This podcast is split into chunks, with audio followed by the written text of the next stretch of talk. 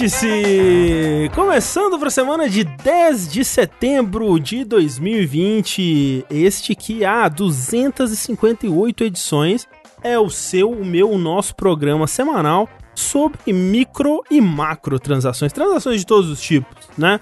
Porque afinal de contas, não importa o tamanho da sua transação, mas sim a mágica que ela proporciona, a alegria É que ela dá. você usa a transação, né? Exatamente. Não é o tamanho dela. Exatamente.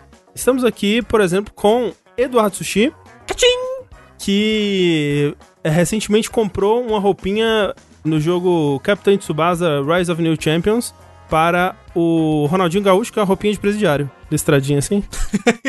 Bonitíssima. Presidiário paraguaio, é roupa E Shine Edition. custou, custou 71 reais. Só. Não, não, não. Custou, custou 100 pesos paraguaios. Não, Rafa, custou 71 reais. Porra. Exatamente. É 7x1, Rafa. Ah! Aí vocês não me ajudam. É, seguindo a linha aí de comprar roupinhas nos jogos, porque esse é o novo vício da galera, né? É, verdade. a nova moda da juventude. Falando em moda da juventude, desculpa des- desvirtuar aqui a abertura já rapidamente. A Thalissa, ela viu uma boneca de criança. Ela viu a boneca e falou, caralho, que boneca maneira. Quero muito, muito bonito. 300 reais a boneca. Porra. Eu pensei, pode ser um presente, né? Um presente. É, um- é às um vezes, jogo de videogame, um jogo de Switch. É, isso é verdade. Uhum. Aí, qual que é a parada? Não existe mais brinquedo de criança que você vai lá e compra aquilo que você quer. É tudo gacha agora. Ah, é, né? Tipo. é, é, LOL, né? Boneca Ela- LOL. exatamente, a, LOL- a É. boneca LOL começou com essa porra em, bone- Ah. em brinquedo de criança e agora é só isso. E não é tipo gacha de maquininha que é tipo, ah, um real. Não, é parada cara. Não, é Nossa, um gato de- de 100 reais, né? Não, não, não. Essa boneca que é 300 reais é aleatória. Você com. São 10, é uma linha de 10 e uma, uma embalagem que vem uma que você não sabe qual é 300 reais. É, paga Não. 3 mil, pega todas. Ah, não, não, não, tem não, a não. chance de pegar todas, É, André. Pagar 3 mil, pegar todos. Sa- sabe outra coisa que é desse tipo e eu fiquei triste? Ah. Os bonecos poligonal do Final Fantasy. Ah, é, sim. É nesse esquema. Eles são Eu gacha. fiquei, eu fiquei triste pra caralho, porque eu queria muito eles. É, sim, são Mas bons é gacha. bonecos. É verdade. Mas o que não é gacha é Rafael Kina. Você não sabe. Ele é gacho. Eu sou. Ó. Vergada, vergada, vergada. Que também comprou uma roupinha em microtransação no joguinho, no joguinho do momento, aí Fall Guys. É verdade. Ele comprou a roupa do quê? Do franguinho frito. Pra fazer homenagem ao nosso novo patrocinador de, de coração aí. O franguinho frito. Patrocinador de coração. É, do... É. Do coração só, por enquanto. É. né? Por enquanto, só no coração. No caso, eu queria mesmo uma roupinha de franguinho frito, assim, só uma coxa de frango. Não teve Assim, ainda, né? Um franguinho, não. tipo. Tem franguinho vivo, né? Tipo um, um- uma galinha, né? E tal. Mas o franguinho é um depois passo de preparado. Né? É. Eu, acho que a única comida é o cachorro quente. Não, Tem tem, batata comida, tem frita, tem, banana, refrigerante, é. frutas no geral, É. não é verdade? Falando, inclusive, em frutas no geral, nada a ver, mas quem também entrou na vibe das microtransações é ele, tem Gumaru, Você diria que eu sou qual fruta, Rafa? é tomate. Por quê? É peculiar e otaku. Oi? ok, ok, ok. Eu aceito, eu aceito. É alguém Eu coloque, por favor, nos quotes, é tomate, dois pontos, peculiar, Peculiar e e otaku. E eu falei pontos em vez de ok. pontos. mas- Não tenho contra-argumento. Não tenho. É verdade, não tem o que Adiante. É. Mas o que o Tengu fez, na verdade, ele comprou agora uma nova roupinha de microtransação que é a skin de panela do Sengoku Basara.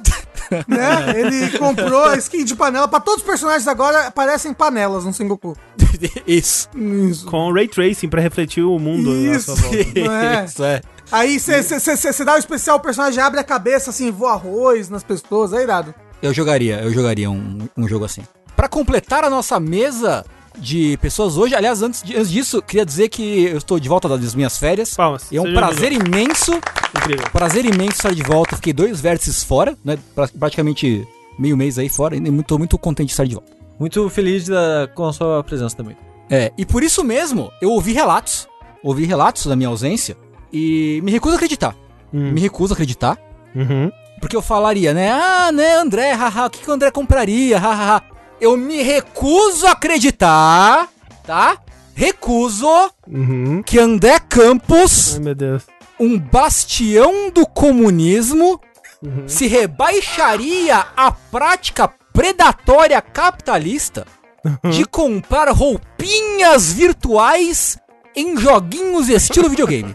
Me recuso, me recuso, não vou compactuar com essa, com essa bobajada que estão aí espalhando pela internet.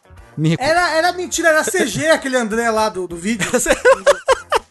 Então, eu tô falando, ninguém acredita em mim, só apareceu ali, cara. É, o André falou, né? Me mandaram o vídeo e falou, Tengu, a prova tá aqui.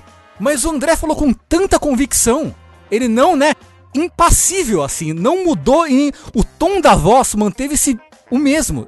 Então, eu acredito, acredito na integridade de André Campos. Uhum, uhum. Esses bugs, né, desses videogames. É O jogo- foda, o jogo todo apareceu. Apareceu a roupa. Tá bom, eu acredito. É que a primeira é de graça, né? Pra ver se É. Isso, isso. Vou acreditar até o fim dos meus dias. É isso, gente. Eu, eu continuo dizendo aqui que não comprei, não sei o que aconteceu ali. Vai, ter, vai ter a CPI da roupinha do Avengers. Inclusive, belíssima roupa. que vamos falar mais sobre quando falarmos sobre o jogo dos Vingadores, porque afinal de contas esse é um vértice de número par. Isso significa que vamos discutir tudo que temos jogado aí durante as semanas aí, desde o último vértice par. Semana que vem nós teremos um podcast ímpar, isso significa que vamos falar das notícias. Estão acontecendo muitas coisas é, no mundo aí. O mundo tá girando. Muita gente queria, inclusive, que a gente fizesse pular, é, quebrasse as regras e fizesse um, um vértice de notícias já essa semana, porque tá acontecendo muita coisa. Mas o argumento é o seguinte: semana que vem vai ter acontecido mais coisa Sempre ainda. tem. Nem anunciaram o preço do, do PlayStation ainda. Eu acho que até quarta que vem já anunciaram. Não. É. Vamos esperar quinta-feira. Isso. Capaz. Qu- qu- É. Quando que é a TGS? É daqui duas semanas, acho. Ah, então não. Então vou anunciar só na TGS. Não, vai nada. TGS, É, tá. ninguém anuncia nada na TGS. Ninguém nunca anunciou nada na TGS. Nem existe isso daí de TGS. É. Nem existe. Mas enfim, vamos falar sobre todos esses jogos aí que nós, nós estamos jogando. Lembrando sempre que este programa aqui, assim como todo o conteúdo que a gente produz aqui no Jogabilidade, ele é possibilitado por pessoas como você aí, ó. Você que está assistindo agora, você que está ouvindo a versão em podcast, você que contribui de todas as formas, de todos os tamanhos, por todos os meios, né, que são possíveis aí, seja no Patreon, no Padrim, no PicPay, com o seu sub na Twitch. Tem um outro meio secreto aí que o Rafa criou, que a gente não vai comentar aqui agora, mas existe também. Ouvi dizer. Pessoas como, por exemplo, também, em agradecimento especial, o David Eduardo. O Diésio Santos.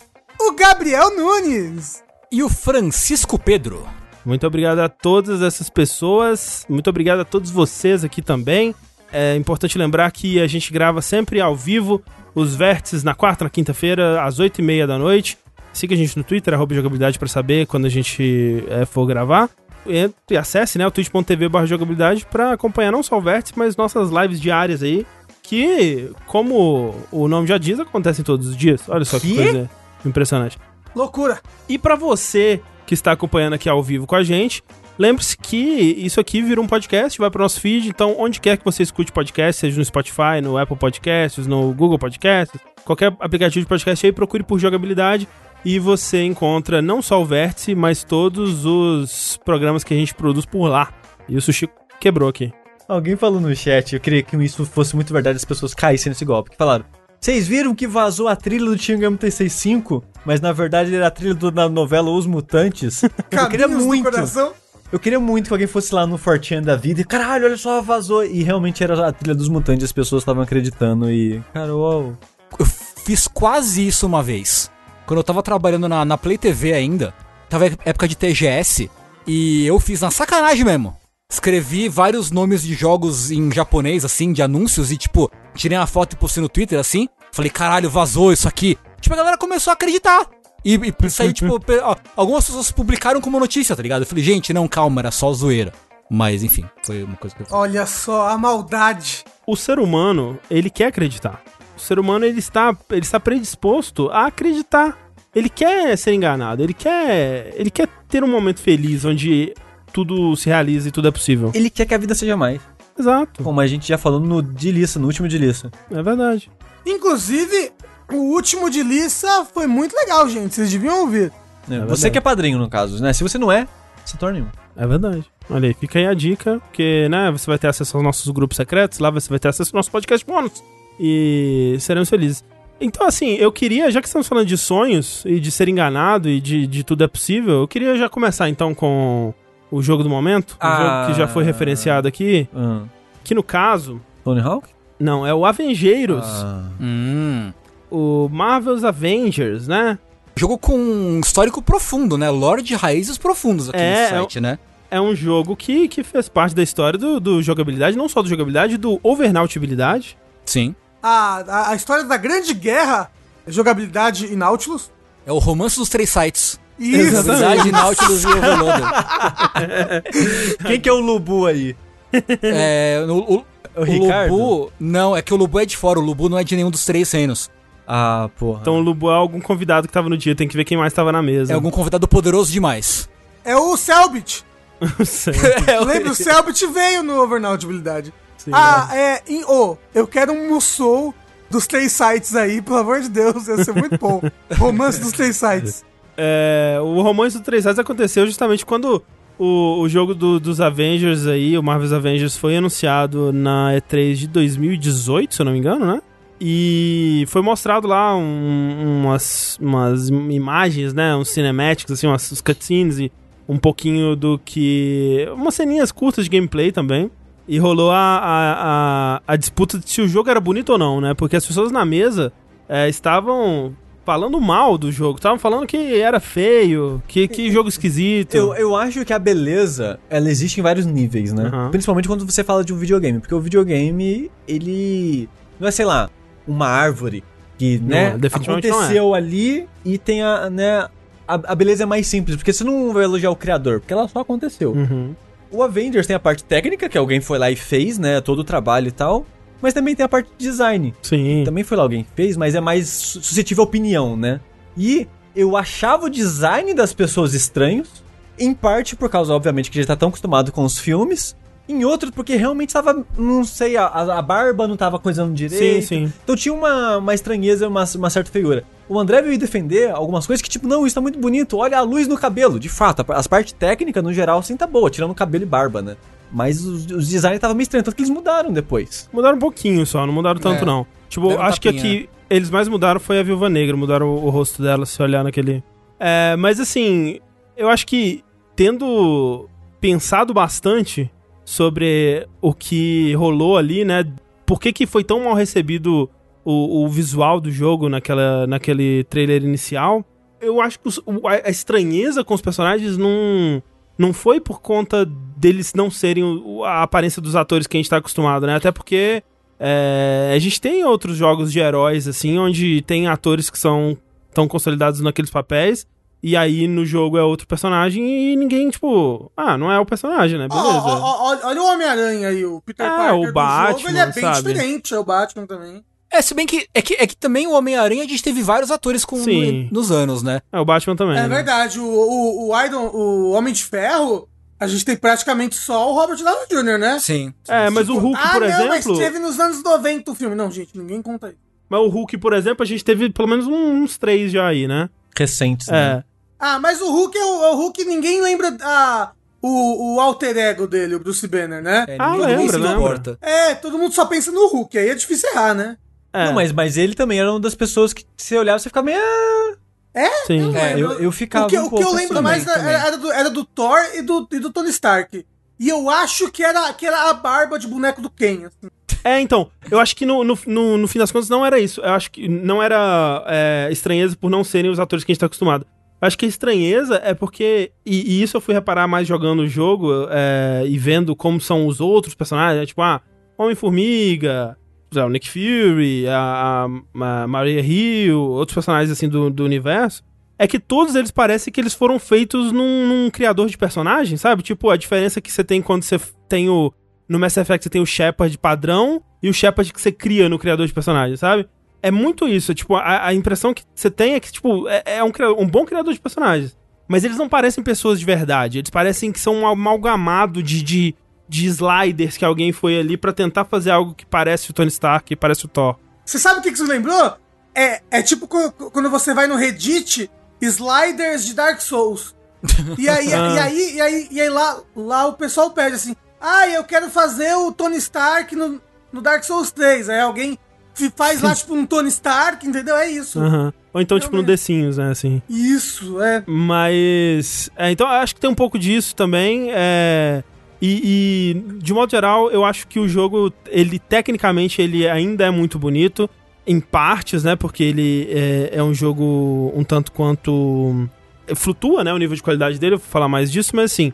Pra quem não sabe do que se trata esse jogo é, de modo geral, ele é um jogo é, desenvolvido pela Crystal Dynamics, né? O pessoal que trabalhou aí mais recentemente no reboot do, do Tomb Raider. Ele é um jogo, né, dos Vingadores, uma história original, né? Não é baseado no, no universo dos filmes nem nada. Eles é, contam a própria história deles aí. E é um jogo do, do tipo que a gente descreve como jogo como serviço, né? Que é aquele tipo de jogo que ele é muito focado é, em jogar em multiplayer, em, em você tá sempre recebendo conteúdo novo e você tá sempre repetindo aquele conteúdo pra pegar loot melhor e melhorar seus equipamentos, melhorar o seu personagem, pra tentar desafios mais difíceis, né, com seus amigos, eventualmente raids e, e esse tipo de coisa. E assim, desde o começo, quando ele foi anunciado, ro- rolou muita dúvida, né, sobre se isso daria certo com, com essa propriedade, com, com do jeito que eles estavam abordando os personagens e até fiquei feliz quando ele foi adiado, né? Porque eu não sei se vocês lembram, ele tava, ele foi anunciado na E3 e ele tava pra sair já tipo no começo de 2019 ou no meio de 2019 assim. E a gente não tinha visto gameplay de verdade, a gente não sabia direito como é que o jogo ia, ia funcionar. Parecia que tava sendo muito corrido pra chegar lá e, e tava meio preocupante, porque ninguém realmente sabia como que esse jogo ia ser. Aí até aqui, eventualmente, quando o jogo saiu, a gente teve muita coisa é, mais revelada. A gente teve o beta, né, que deu impressões positivas pra algumas pessoas, bem negativas pra outras. E, e o que eu vi, assim, antes de jogar, é que eu vi a, a, a opinião mudando um pouco quando o pessoal teve acesso ao, ao jogo completo, né? O jogo completo meio que melhorou um pouco a opinião geral que eu tava absorvendo por fora, assim. Eu que não joguei o beta, pelo menos. E, e eu acho que muito disso é por conta da campanha.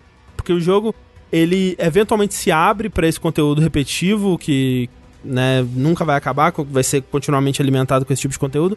Mas ele também tem uma campanha single player que se parece muito com o, o tipo de campanha que a gente tem nesses jogos de herói, tipo um jogo do Batman, ou, ou tipo esse jogo mais recente do Homem-Aranha que a gente teve aí.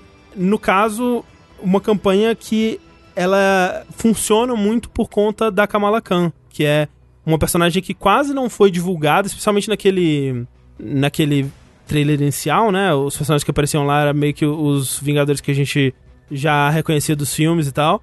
Mas é impressionante como que a Kamala Khan, que é a Miss Marvel, né? Que é uma personagem, se eu não me engano, ela é recente, né? Tipo, Ela é relativamente recente, é. é.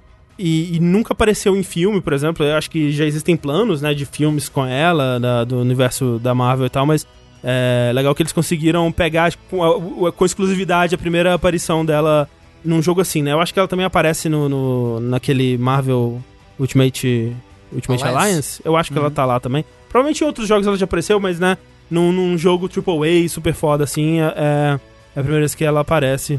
E o que é legal disso é que ela tá lá simbolizando o jogador, né? E, e eu entendo o que muitos jogos, como por exemplo, vamos aí para um, um- um excelente exemplo, né? O Jump Force, né? Um, um grande clássico aí dos videogames Não, recentes. realmente. Todos amam, né? Nossa.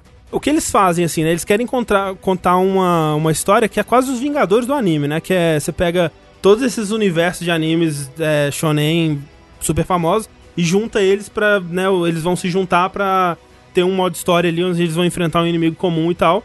E geralmente precisa de um elemento que é o a liga que vai causar, que vai tirar as interações entre esses personagens, né? Porque acho que se simplesmente jogar esses personagens e observar eles talvez não seja tão interessante assim. Você precisa de ter um, um elemento que tá lá simbolizando o jogador presenciando essa essa união, né? Essa, essa- esse crossover tão maneiro.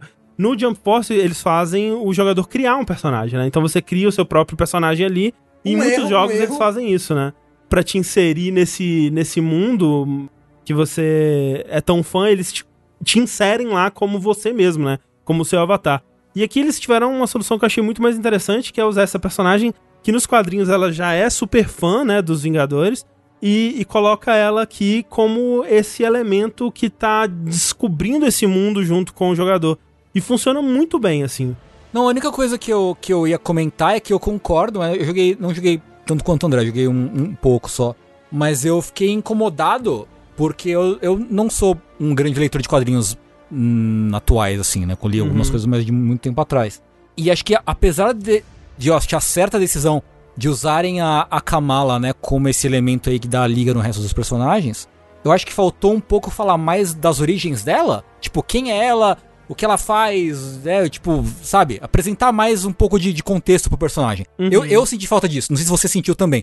Mas eu senti bastante falta de um pouco, de, tipo, de ter um pouco mais de cuidado de o quê? Eu conheço muito bem o, o Homem de Ferro, o Thor, né? A turminha lá, ó, a pa- patotinha dos Vingadores.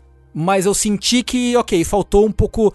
Já que ela vai ser o papel do jogador no- na história, que se faça um pouco mais essa ponte com quem tá jogando, eu acho. Sim, é, é raso, né? Tipo, o É. que eles apresentam dela, assim, eles até tentam, porque assim, o jogo ele tem uma certa urgência pra chegar no ponto onde você vai estar com o- o- os Vingadores e fazendo missões com eles e tal.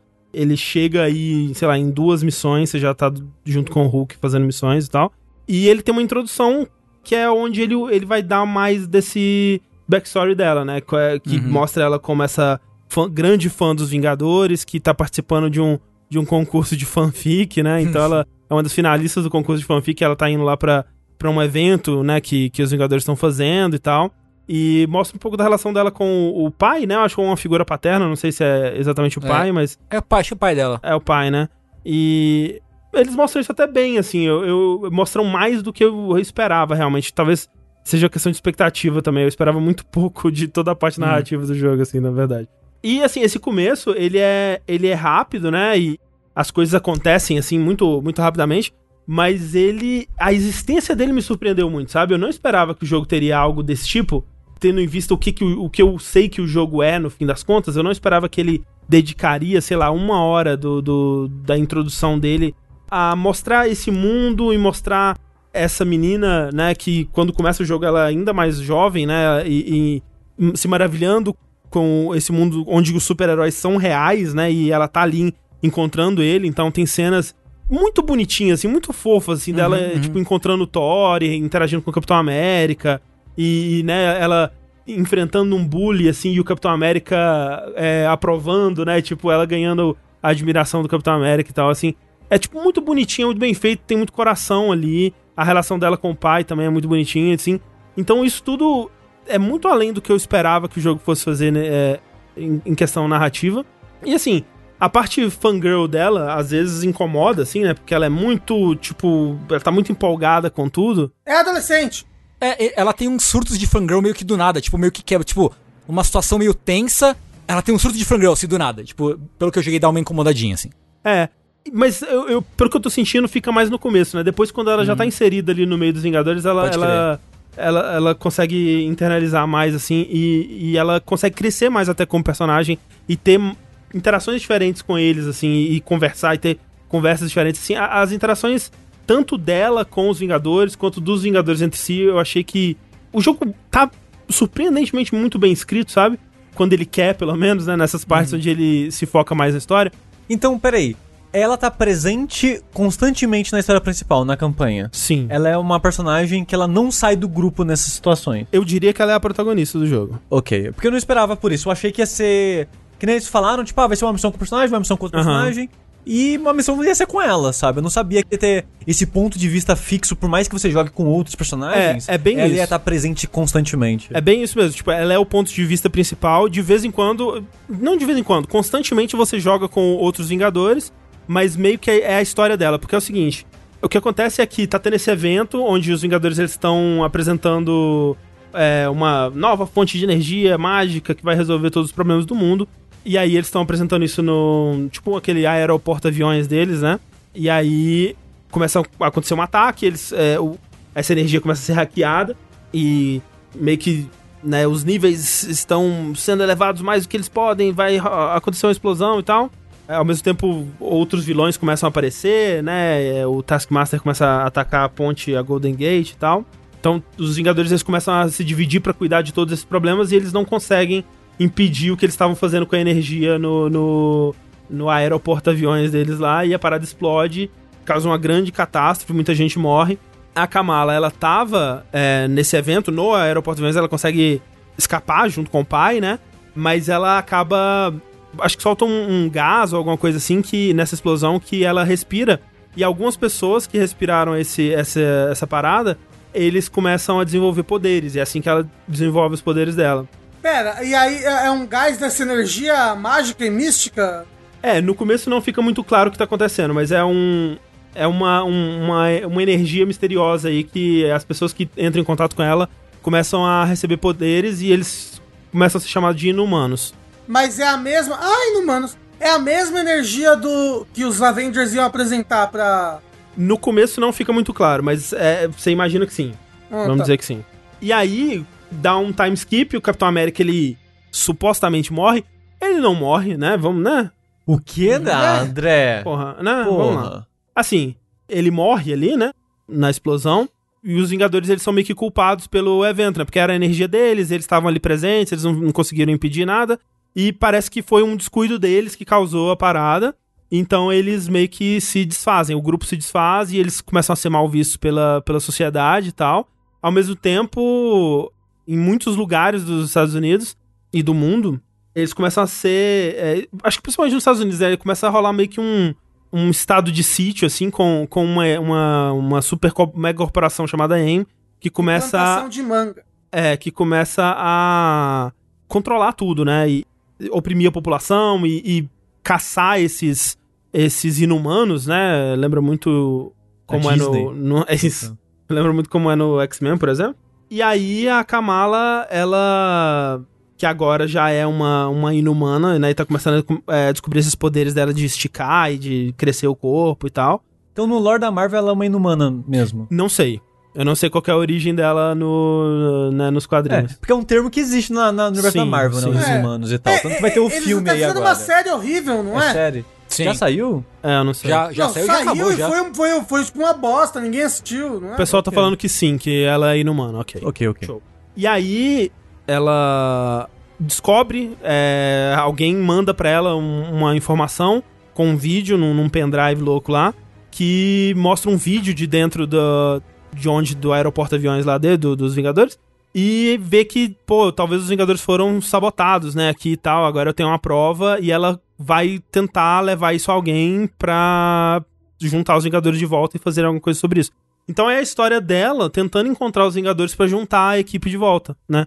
E juntando não só os Vingadores, mas os outros inumanos que estão sendo oprimidos e tenta descobrir por que que isso tá acontecendo, qual que é o objetivo dessa, dessa AIM, né? Então é, é- é interessante como que essa história, ela tem ela como é, o elemento central, né? O elemento que causa a história a entrar em movimento e é ela que, que tá executando os eventos principais nesse, nesse mundo aí, embora as missões sejam divididas entre os personagens. E no, no modo história, né, nas missões principais do modo história, é meio que assim que, que se dá, né? Você não escolhe qual personagem que você vai jogar, você... Ah, essa, essa é uma missão do Hulk, ah, essa é uma missão da Viúva Negra, essa é uma missão da, da Kamala. E às vezes no meio da missão troca com quem você tá jogando, por exemplo. Isso é legal porque dá uma variedade, né, no gameplay. Sim, é. Porque eu imagino que o gameplay de cada personagem individualmente não seja super profundo, né?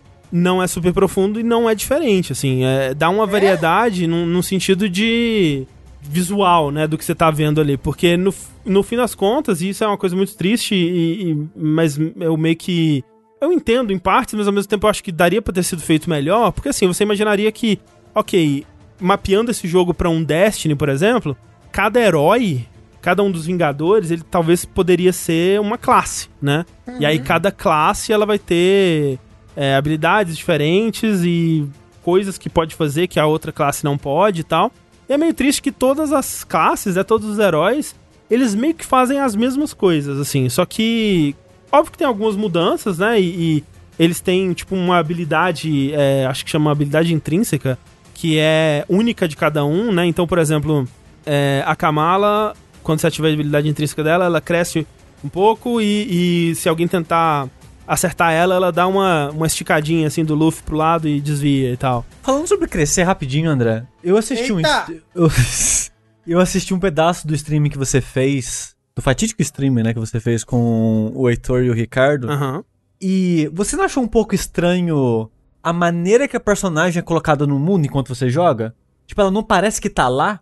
Parece que as sombras, as coisas, a iluminação, parecia que não encaixava direito nela? Eu não sei. Eu tive um sentimento muito estranho quando você ficava crescendo e diminuindo. parecia que a personagem já tava muito descolada da- do, Ah, do não, jogo, isso- deslocada, assim. É tipo quando você hoje em dia volta pra jogo de PlayStation 1 quando não tem sombra no perto do personagem, Aham. parece que tá flutuando no Sei. mundo. Eu tinha uma sensação meio assim, parece que ela não encaixava no mundo. Ah, não, não- isso eu não sei. senti, não. É, eu, eu, eu só vi o André jogando de Hulk agiota, né? Uhum. E só o que me parecia era muito chato, assim, porque o André andava, aí dava um soco, dois socos, três socos. Ah, então, aí assim. O André andava, aí dava um soco, dois socos, três socos. E numa floresta sem vida pra caralho, com umas construção É, whatever, sabe? A base do vilão aqui, sabe? De metal. sim, um- isso, era- isso era acontece, um mas. bem feio, bem qualquer coisa, assim. Sim, mas calma. Acho que é importante não julgar o jogo por aquela, por aquela live, porque a gente tava fazendo missões que estavam muito acima do nosso nível. E o combate ele, é, ele fica muito mais maçante quando você não pode meio que. Você tem que ficar de longe tacando pedra no inimigo até matar ele. O lance que eu tava falando do- do- de como os personagens são parecidos é que todos eles têm um ataque normal, um ataque forte. Todos eles têm uma habilidade que é meio que única entre eles, mas que no fundo é meio que um power-up das habilidades normais dele, assim, tem alguns personagens que tem uma coisa mais diferente, tipo, o Homem de Ferro, ele tem um escudo que ele reflete coisas, tem a, a Viúva Negra, ela tem um ganchinho que ela, ela se aproxima do, do, do inimigo e tal. O Homem de Ferro não voa? É, então, no, no começo do jogo, né, você tem meio que. Você joga um tiquinho com cada um, né? Um, tipo, um Uhum. tiquinho com o Thor, um tiquinho com o Homem de Ferro. Né, que o Thor, ele. Eu nem sei o que ele faz de único, o Thor. Tipo, Ele, joga o é- martelo, ele joga Ele o puxa o martelo de volta, né? É, Porque todo o mundo, tem, puxa. todo mundo tem um ataque que é à distância, né? Que você segura Sim, o, é, o todos gatilho têm um ataque à esquerda. distância, então, por exemplo, você imaginaria, pô, ok, a, a Viúva Negra ela tem pistolas, então ela vai ser boa pra atacar inimigos que estão longe, ou então o Homem de Ferro, ele atira lasers. Mas mesmo que dá na mesma, assim, o Hulk ele É. pega uma pedra no chão e joga, a Kamala ele estica o braço e acerta coisa que tá longe. O que eu vi de diferente é que, tipo, a Viúva Negra tem um counter, né? Um tipo um parry, mais ou menos, né? Que você faz quando o inimigo tá vindo te atacar. Que é meio que igual ao da Kamala em certa medida. É, O Hulk, ele ag- ele agarra tem o personagem. parry, É. Acaba meio que, meio que dando na todo mesa, assim. tem um parry, é. É, meio que, tipo, pelo menos até onde eu joguei, meio que não, não tinha grande diferença. A única coisa que eu senti de que foi muito irritante é que o Hulk é muito devagar e parece que ele tá flutuando quando ele pula, assim. Hum. Ele não tem inércia. Tipo, é, é um valor de física só que ele tem. É que é foda porque o, o Hulk, como ele é representado nos quadrinhos, ele é meio que. Ele não respeita a física, né? Porque ele é esse bichão que ele é, tipo, gigante e pesado, mas ao mesmo tempo ele pula que nem um- uma pulga, né? Sim. Então É, é, difícil. fortes, né? É difícil de animar, provavelmente, né? Uma É, parada é que ele cai muito devagar. Fiquei muito incomodado como ele cai devagar quando você pula, assim. Sim. é bem esquisito. Então, o que vocês estão dizendo é que os personagens eles não sentem únicos. De forma alguma, assim. Não, É, eles não são. pareceu, e, é. e isso é uma coisa que eu senti muito quando, quando você tá começando, porque assim. As primeiras missões do jogo são quando você começa a controlar alguém que a- além da, da Kamala. Porque assim, na, na missão inicial você controla um pouquinho de todo mundo mesmo. Mas depois, quando você vai pro jogo mesmo, primeiro você controla a Kamala por algumas missões, depois você controla o Hulk. E fazer esse- essa, essa troca, né, é, é, imediatamente assim, entre a Kamala e o Hulk foi um choque muito grande pra mim. Porque assim, eu tava com, com o Hulk, né? E eu tava enfrentando os robôs, né? E vinham vários robôs e eu batia neles. E aí o Hulk tem uma parada que é um efeito de partículas da hora, né? Que qu- quando você tá, começa a bater, começa a quebrar o chão e tudo, caralho, a quatro. E é muito foda, destruição, assim. Você tá enfrentando aquele monte de robô. E eu falei, caralho, o Hulk é foda, né? Olha que da hora. Como, como o Hulk é forte, né? E aí troca pra Kamala e é o mesmo jogo. Tipo, você tá enfrentando a mesma quantidade de inimigos, os mesmos tipos de inimigos, causando a mesma quantidade de dano, sabe? E eu entendo, né, que tipo, é foda, né? Porque no fim das contas, eles estão construindo um jogo que você vai poder escolher qualquer um desses personagens e você vai jogar essa experiência, né? Que é a experiência de, de chegar ali e dar porradinha. É, e quando tiver as missões genéricas, todo Exato. mundo tem que poder passar por ela, né? Exato, mas é, é foda como realmente, assim, os personagens eles não, não sentem diferentes e, e, e até em questão de da progressão deles dentro do jogo, é meio triste, sabe? Porque você, como é comum para jogos de herói, né? Eles querem te vender as roupinhas, né? Eles querem que você libere as roupinhas ou através da progressão normal ou que você compre elas. Então, o loot do jogo, ele não afeta a aparência do seu personagem. Isso é muito triste, cara. Porque assim, É bem triste. nenhum, nenhum loot realmente você sente que tá afetando em nada a sua experiência. E pra um jogo de loot, isso é muito complicado, cara. Isso é muito. isso é, assim, quebra completamente o interesse nessa progressão, né? Quando você vai pra um, um Destiny, por exemplo, tipo, você pegou uma arma nova, ela atira diferente, ela tem uma cadência de tiro, ela tem um tipo de tiro diferente, ela tem um visual diferente. É completamente diferente, né? É. De uma arma pra outra. Eu ia falar que Destiny tem a vantagem de ser primeira pessoa, mas mesmo assim a sua roupa muda. É, tem você- muita roupinha no É, Destiny. e é, muita da graça é você Tipo- encontrar e fazer a sua roupinha e pintar a sua roupinha, Eu né? lembro que quando eu tava jogando Destiny e eu acabei o conteúdo dele que tinha na época, né? Que eu só joguei quando ele saiu. Eu, sem sacanagem, eu devo ter jogado pelo menos uma semana a mais só pra pegar a roupa que eu queria. Que eu queria uma roupa específica que era só do PVP. Uhum. Então eu fiquei fazendo PVP um monte só pra fechar o set. E depois fui fazendo uns outros eventos pra pegar um item que muda a cor da minha Aham. roupa. E esse jogo não tem isso, então. Não tem, tipo, por exemplo, e é engraçado até, porque quando você tá com o Hulk, por exemplo, ah, o que que é o loot do Hulk? Ah, é uma caixa torácica roxa. Aí você pega uma parada assim que tem um. um o ícone dela é um, um osso de costela, assim. Oxi, que nojo, você bota, você bota isso como? Hã? É, e você equipa isso e aí você tá mais forte, porque você é o Hulk, sabe? Porque ele não usa armadura, ele não usa Aí nada, ele né? equipou uma caixa torácica. É que tipo, é tipo um implante de força, implante de resistência, uma, uma bagulho assim. É, desculpinha, né? É, é só uma desculpinha, porque é justamente isso. Você tem, é, sei lá, cinco caixas ali onde você vai encontrando novos equipamentos, mas que não afeta em porra nenhuma. Assim, o, o que afeta é que, é, assim como o Destiny, né? O que você equipa, ele junta tudo pra um número, que é o seu número de poder, né? E aí esse número de poder é o que é, vai significar se você tá mais forte ou não. Tipo, tem uns, né? Quanto mais, né, mais perto do épico for o seu loot, né? Ele vai ter uns efeitos de, de elementos e de defesa contra gelo, sei lá, alguma porra assim. Mas na prática é o número que vai mudar. E não vai mudar absolutamente nada de, de habilidade, né? Não vai ter uma, sei lá, uma, uma luva que você vai pegar com Homem de Ferro que vai mudar o seu tiro, por exemplo. Nada disso vai, vai acontecer.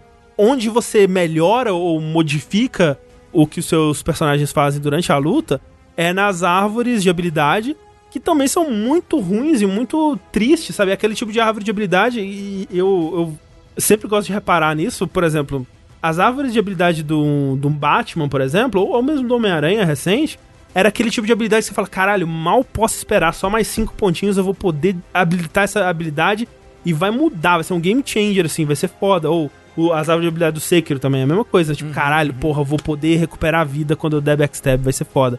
E aqui não, é tipo, ah, próxima habilidade, você vai ficar mais 5 segundos na Hulk Buster do Homem de Ferro. Porra, grandes bosta. A Hulk Buster não é tão boa assim, foda-se. Hulk Bosta chama. É, Ah, kkk. Você, ah, com, a, a- com a próxima habilidade, você vai. Se você correr e segurar o quadrado, você dá um golpe que levanta o inimigo. Ah, foda-se, já tem um golpe que levanta o inimigo. É meio que umas coisas meio sem graça, assim, que no fim das contas elas acrescentam pro combate, mas é, é aquela sensação de que eram coisas, tipo, no Nioh, né, que era aquelas coisas que, ah, isso meio que já devia estar habilitado desde o começo, porque o combate já, já não é tão é, complexo assim desde o começo, então, porra, ajudaria, né, se já tivesse. Então é meio triste, assim, não é uma, uma- não é uma árvore de habilidade que te permite criar um personagem muito diferente do. Né, a minha, minha Kamala não vai ser muito diferente da Kamala do Sushi, nem visualmente, né? A menos que a gente pague pelas roupinhas lá pra, pra ter uma. É é meio bizarro isso, porque o seu personagem, a maneira que você evolui ele, meio que não faz diferença. É. De personagem pra personagem, meio que não faz muita diferença. E a maneira que você equipa ele também meio que não faz muita diferença. É, exato. É bem isso. Tipo, tem coisa que você pode comprar em loja, tem coisa que você pode equipar que vai te dar proteção pra coisas elementares. Tipo, quando você vai começar uma missão, ele fala assim: ah, essa missão, o ambiente é gelado, os inimigos eles vão ter armas de gelo, então é melhor você equipar alguma coisa que, que proteja contra isso. E, tipo, ok, sabe? Até. Às vezes é chato, né? Quando você tá enfrentando um inimigo que tem arma de gelo e você só, tá só tomando os debuffs do gelo ali, é meio chato mesmo. Mas é, é isso, esse é o nível de, de, de customização que, você, que o jogo vai te proporcionar, assim, que ele vai te exigir te proporcionar. Então você diria que ele ser um game as a service é um erro? Se ele fosse só uma grande campanha irada, seria melhor? Eu acho, assim, tipo, é foda porque o combate, por si só, ele é legal. Assim, quando você pega o que ele faz, assim, o que ele, o que ele te oferece enquanto jogo de porradinha, ele é legal. Tipo, né, como eu disse, todos os personagens eles têm porrada forte, porrada fraca, eles têm um, um, um dodge que se você der no, no, no momento perfeito ali, dá aquele slowdown, né, de, de você deu a esquiva perfeita, ou parry perfeito também, ele tem todas essas coisas, ele tem três habilidades cada que ficam num cooldown, né, duas habilidades que são mais rápidas, e um ult que é, né? Tipo, a Kamala fica gigante, o, o, o Hulk dá um super porradão, o Homem de Ferro ele entra no Hulkbuster, e coisas desse tipo assim. Então, assim, ele tem, ele tem um, uma, um, um alicerce ali bom de um combate melee da hora, assim, pra um jogo desse tipo. Só que o combate pra esse tipo de jogo ser bom, ele depende de muito mais do que só essa base, né? Ele depende de inimigos interessantes, ele depende muitas vezes de um level design que seja legal de, de você lutar, né? O, o lugar que você tá lutando, muitas vezes ele também acrescenta nessa experiência.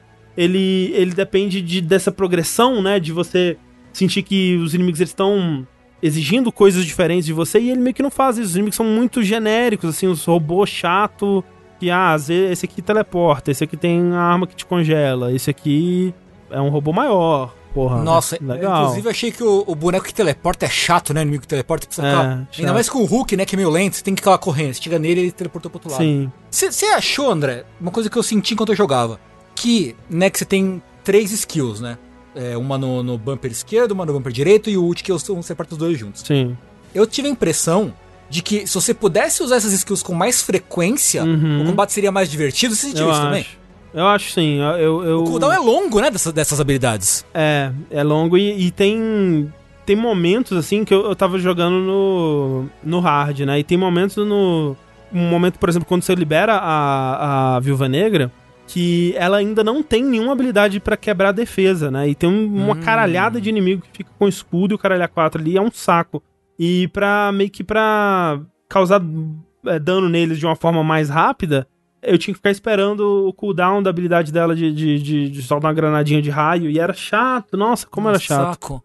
É, até você conseguir eh, um pontinho de experiência pra liberar um golpe dela que quebra escudo e tal. Bem chato, assim. Então eu, eu acho que seria mais divertido, porque, de novo, essas habilidades é, é onde os personagens deles se diferem mais também. Então você sente mais. Ah, ok, eu tô fazendo uma coisa do Homem de Ferro aqui agora, sabe? Isso parece legal. Mas é, é, é raro, né? Esses momentos. e- especialmente com esse cooldown longo. Então, assim, ele não tem inimigos interessantes. O level design, por ele ser esse level design pensado, na maioria das fases que você precisa estar com quatro personagens, talvez, ali lutando juntos, são áreas muito abertas e muito desinteressantes, né? A floresta que o Rafa falou é realmente uma floresta muito sem graça. Não tem tantos cenários assim. Então, assim, tem algumas eh, missões de história que são cenários únicos e feitos para aquela missão, né? E nesses lugares específicos, assim, é, é da hora, né? Então, por exemplo, tem uma. Nessa parte da Viúva Negra, por exemplo, você vai numa fábrica que eles estão eh, montando um exército de androides, assim, é, é visualmente massa. Só que muitas das missões de história também são nesses cenários genéricos que você vai revisitar três, cinco vezes ali eh, ao longo da campanha mesmo, fazendo missões side quests e tal, que eles só te jogam no mesmo cenário, ah, agora tá de noite, ah, agora tá pegando fogo, ah, agora tá Ah, de dia. o, o, o cenário não é gerado proceduralmente, não? Não, não, é fixo. Nossa, parecia quando você tava jogando. Eu pensei que era procedural. É por isso, porque é um mapa que ele tem que comportar muitas situações diferentes, né? E, e o combate, ele, ele é meio que essa coisa de. Ok, a gente derrotou uma onda de cinco inimigos. O que, que vai acontecer em seguida? Ah, mais uma onda de cinco inimigos. Não tem uma progressão legal de dificuldade ou de desafio, assim, pelo jogo, sabe? O máximo que eles fazem é agora os inimigos eles vêm com um escudo. Então agora você tem que quebrar o escudo deles primeiro pra seguir em frente. E é triste, porque assim, as missões da história, quando estão acontecendo coisas mais importantes, né? Quando não são as missões de história filler, digamos, é da hora, assim. Os cenários são maneiros, os eventos são mais únicos, né? E a história tá progredindo, como eu disse, o jogo ele é, é muito mais bem escrito do que parece que iria ser, assim. Mas fora disso, sabe? E, e essa, essa. Eu não zerei a campanha ainda, mas ela dura. Se você focar bastante na história, umas 12 horas, assim, no máximo. Fora desse conteúdo, o, o resto do conteúdo do jogo é muito triste, cara. A gente jogou, né, no, no fim de semana agora, a gente fez uma live com o, o Heitor e o, e o Ricardo jogando o multiplayer. Sem falar que tá bugado pra caralho, né? A cada uma missão que a gente completava, a gente tinha que fechar o jogo pra conseguir entrar de novo na, na próxima missão, assim. Até no single player ele tá bem bugado, né? É, tá, tá bem, bem tenso de, de, de performance, assim. Comigo o jogo travou algumas vezes no PC. E aconteceu uma vez de o Hulk ficar preso na parede, assim, eu pulei pra escalar uma parede, ele ficou agarrado no nada e ficou preso, assim, tipo, Uhum. ficava rodando ele, ele- até, até ele soltar. E acho que na- naquela primeira cutscene do comecinho, em que a Kamala entra no backstage do evento, Sei, e a- sei. aparece aquela mulher falando com o doutor, Aham. quando a mulher apareceu, apareceu só o cabelo dela andando no flutuando, assim, do nada. É a mulher invisível. É um herói clássico da Marvel, a peruca Isso. fantasma, vocês Peruca conhecem. fantasma. isso. É. É, é foda, porque já aconteceu comigo assim, ah, no tutorial ele fala, ah, faça cinco vezes o counter de não sei quem. Aí você faz cinco vezes e ele não conta, sabe? Aí você faz dez vezes e não conta, você faz vinte vezes. Porra, eu acho que tá bugado, né? Você vai reiniciar, ok. Era, tava bugado mesmo, era só reiniciar a missão. O Heitor teve um bug muito louco. Ele entrou na loja e não era a primeira vez que ele tava na loja, Aham. algo assim. E aí a loja quis dar um tutorial pra ele assim: não, você tem que comprar uma coisa. Isso. E aí ele foi obrigado a gastar crédito pra comprar um negócio lá na loja, porque o jogo achava que ele, o jogo achava que ele tinha que fazer um tutorial de novo da loja. Foi, foi, aconteceu comigo também. Eu entrei na loja, aí ele achou que eu tinha que comprar e eu acabei tendo que comprar a roupa do Hulk. Cara, ah, tá bom, entendi. É foda. aham. Então, assim, é, é triste, é um jogo muito triste, na verdade, porque ele tem esse potencial, né? Como o Rafa falou, será que ele seria melhor se ele fosse só uma, uma campanha? Cara, um jogo com o alicerce que ele tem. E, né, sem precisar dessa. de, de criar cenários para quatro jogadores lutarem juntos e sem precisar de criar cenários gigantes que vão ser repetitíveis em, em 700 missões e tal. Talvez ele seria muito, muito melhor focando só nessa história e eles conseguiriam fazer é, missões de história mais interessantes, assim. Mas ao mesmo tempo, se essa fosse a proposta, o jogo não existiria, sabe? A Square provavelmente não financiaria.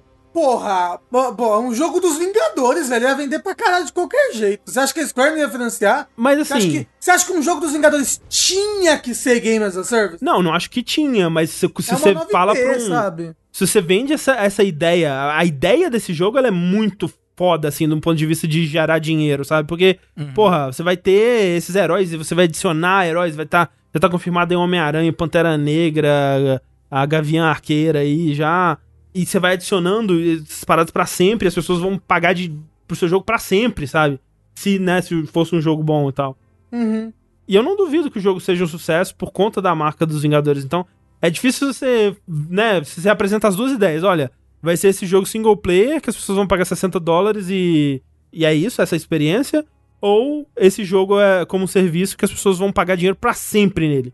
É, é Que muito nem difícil. de Destiny, enfrentar. olha pro Destiny, olha que gra... investidores. Olha esse É. gráfico aqui, olha Destiny. Mas é foda isso, né? Porque toda empresa que tenta fazer um Destiny, ela não consegue de cara, né? O jogo nunca lança pronto, assim, A, tipo... a Band não conseguiu É, de cara. sabe? exato. Nem a mesma Record, nem a Globo.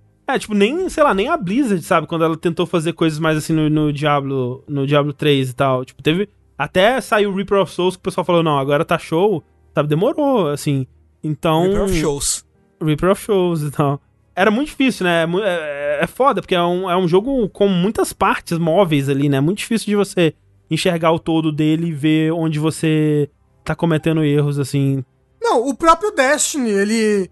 A cada expansão ele erra pra caralho, depois acerta É. bem, sabe? Então, assim, eu, eu- consigo ver um futuro onde esse jogo ele melhore bastante e ele agrade, né? Ele consiga consertar o modelo de loot dele de alguma forma e agrade as pessoas que gostam desse tipo de jogo. Eu já não sou, né, a pessoa que, que tá sendo mirada aí pra esse tipo de jogo, assim. Eu tô muito mais interessado eh, no modo um jogo história bom, dele. né? O, o modo história dele é legal, assim. Quando é legal, é legal. Você sabe o que, que eu tenho de vibe com esse jogo? Hum. É um jogo que eu vou adorar jogar daqui uns dois anos, quando lançar um Ultimate Edition, sabe? Com todos os heróis, alguma coisa assim. Com vários bugs corrigidos, com um cooldown ajustado das habilidades pra ficar mais divertido, entendeu? Aham. Eu, eu não sei, tipo, eu joguei ele e toda vez que eu, né, depois que eu, que eu entendi, né, o jogo é esse. Eu pensando, cara, eu quero ir jogar Ultimate Alliance 3 agora. Aham, aham. Parece muito mais divertido o Ultimate Alliance. Porque ele é colorido, tem boneco pra caralho, tem outros poderzinhos, tipo, eu quero aquela experiência, eu não, eu não quero Ultimate essa. tipo. Alliance tem ataques combinados, né? Então, cara, é mó Como é que da você faz hora. um jogo de, de time de herói que eles não podem atacar juntos, gente? Pelo amor Mas, de é, Deus. ma- ma- cara. ma- mas é porque o Ultimate Alliance, ele é focado, ele sabe o que ele quer fazer, afinal de contas é o 3 já, É. né? Uhum. Entendeu? Eu vou, eu vou voltar, vou instalar de novo Marvel vs Capcom 3, sabe? pra ter uma experiência de, tipo, fazer coisas da hora com os Vingadores, entendeu? Uhum. Sim. Eu, é, tipo, é, é um ok, é, tipo, ele é ok. Mas pra, se eu quero fazer uma coisa da hora, eu vou buscar outra coisa. É, eu acho que é, é um pouco isso. Se você quer uma coisa da hora, busca outra coisa. Caralho. é, coloca na caixa. Pronto. É, cara, É mas foda, olha cara. Ah. só, daqui dois aninhos, gente, daqui dois aninhos esse jogo vai estar legal de jogar campanha, pelo menos. Assim, de novo, a campanha é legal, a campanha é Você legal. gostou dela no geral? Tô gostando. Tô investido na história. Tipo, Ah, é que você não terminou ela ainda. É, né? não é uma história, tipo, não é nem nível Spider-Man da Insomniac, sabe? Assim, eu acho Porra, que é... mas a história do Spider-Man é legal pra caralho. Eu gostei acho uma das muito. melhores também. É que nem todo mundo concorda com a gente, Rafa. Uhum. É, eu acho a puta história do, do, do Spider-Man da Insomniac, assim, mas é, é. Não é daquele nível, não, não é de forma alguma daquele nível. É mais tipo uma história do, dos Batman Arkham, assim, sabe? Ó, oh, Dodge Arca é legal, né? Ah, mas É, é, é legal, assim, mas né? o jogo que brilha, né? É, se tipo, É, se sim, é tira. é legal, se mas tira um jogo jogo que- foda pra caralho. Eu fico pensando, velho, tipo, como é que daria pra fazer um, um jogo multiplayer, assim, talvez até com foda. Não tá. É, o, o foda é, é o jogo como serviço, né? Porque aí fode tudo. Porque quando você coloca essa necessidade de você ter conteúdo repetitível pra sempre, aí fode qualquer outra esperança que o jogo poderia ter, né? Porque eu fico pensando assim, pô, o que, que seria legal de um jogo multiplayer dos Vingadores, né? Ah, ok, você tá com o Homem de Ferro e o, o, o Thor, eles vão lá e estão lutando contra os soldadinhos, enquanto a, a Viúva Negra ela, ela infiltra pra roubar a informação, e o Hulk tá enfrentando o bicho gigante, tipo o Abomination, assim. E, e, tipo, onde cada um faça o que o personagem faz, né? Porque quando você coloca todos esses personagens e fala, ah, todos eles são iguais, todos eles aguentam o mesmo tranco, assim. Meio que é triste, né? É um pouco triste. É, Total. Mas também Que não é triste. Mas, mas, que que mas não é André, triste? você Ah. compraria de novo a roupa do Hulk? compraria. Compraria porque foi engraçado. E... Admitiu, admitiu, caiu na carta verde aqui, caiu no verdinho que eu joguei aqui. Safado! Dito isso, André, você sabe que eu sou a última pessoa que posso te julgar, porque o que eu gasto de roupinha. Mas Não assim, tá Rafa, escrito, o né? lance, e eu, e eu fico feliz que ah, o público de jogabilidade entendeu isso. Eu nunca compraria essa roupinha se eu estivesse jogando sozinho. Então é, o André, isso que eu falo, Ah. o André é um Ele é um gênio do marketing. Ele comprou só pelo streaming, ele comprou Exato. só pro pra festinha, entendeu? Pelo espetáculo, é, o espetáculo. Pra, pra ser engraçado, e foi muito engraçado. Não, rendeu um tweet que ficou ridiculamente grande. sei lá. É, essa parte eu não esperava que fosse acontecer. pra mim ia ser ali no- na live a piadinha engraçada e aquilo ia É. ser. Não, não, não, André, você já pensou em tudo, você já pensou, porra, eu vou viralizar esse vídeo aqui, ó. Não é? Ó, o acorde do K o An- é o André, rapaz, ele vê muito na frente as coisas. Eu sou Mas muito assim, ó, planejador. maravilhoso. André, André, Ah. eu, eu joguei Blasphemous, André. Eu, não, eu paguei 15 reais por um recolor da roupa do personagem. Caralho, Rafa, puta que É pariu. verdade, Ai, né? O Rafa é esse cara que compra as edições Não, Ultimate do o, jogo. é, o Rafa tudo. só compra Ultimate. É. Pro Rafa, os jogos já são 70 dólares há uns 5 anos. Ai, desculpa! Mas é isso, Avengers aí tá nas prateleiras de todas as lojas, não compra.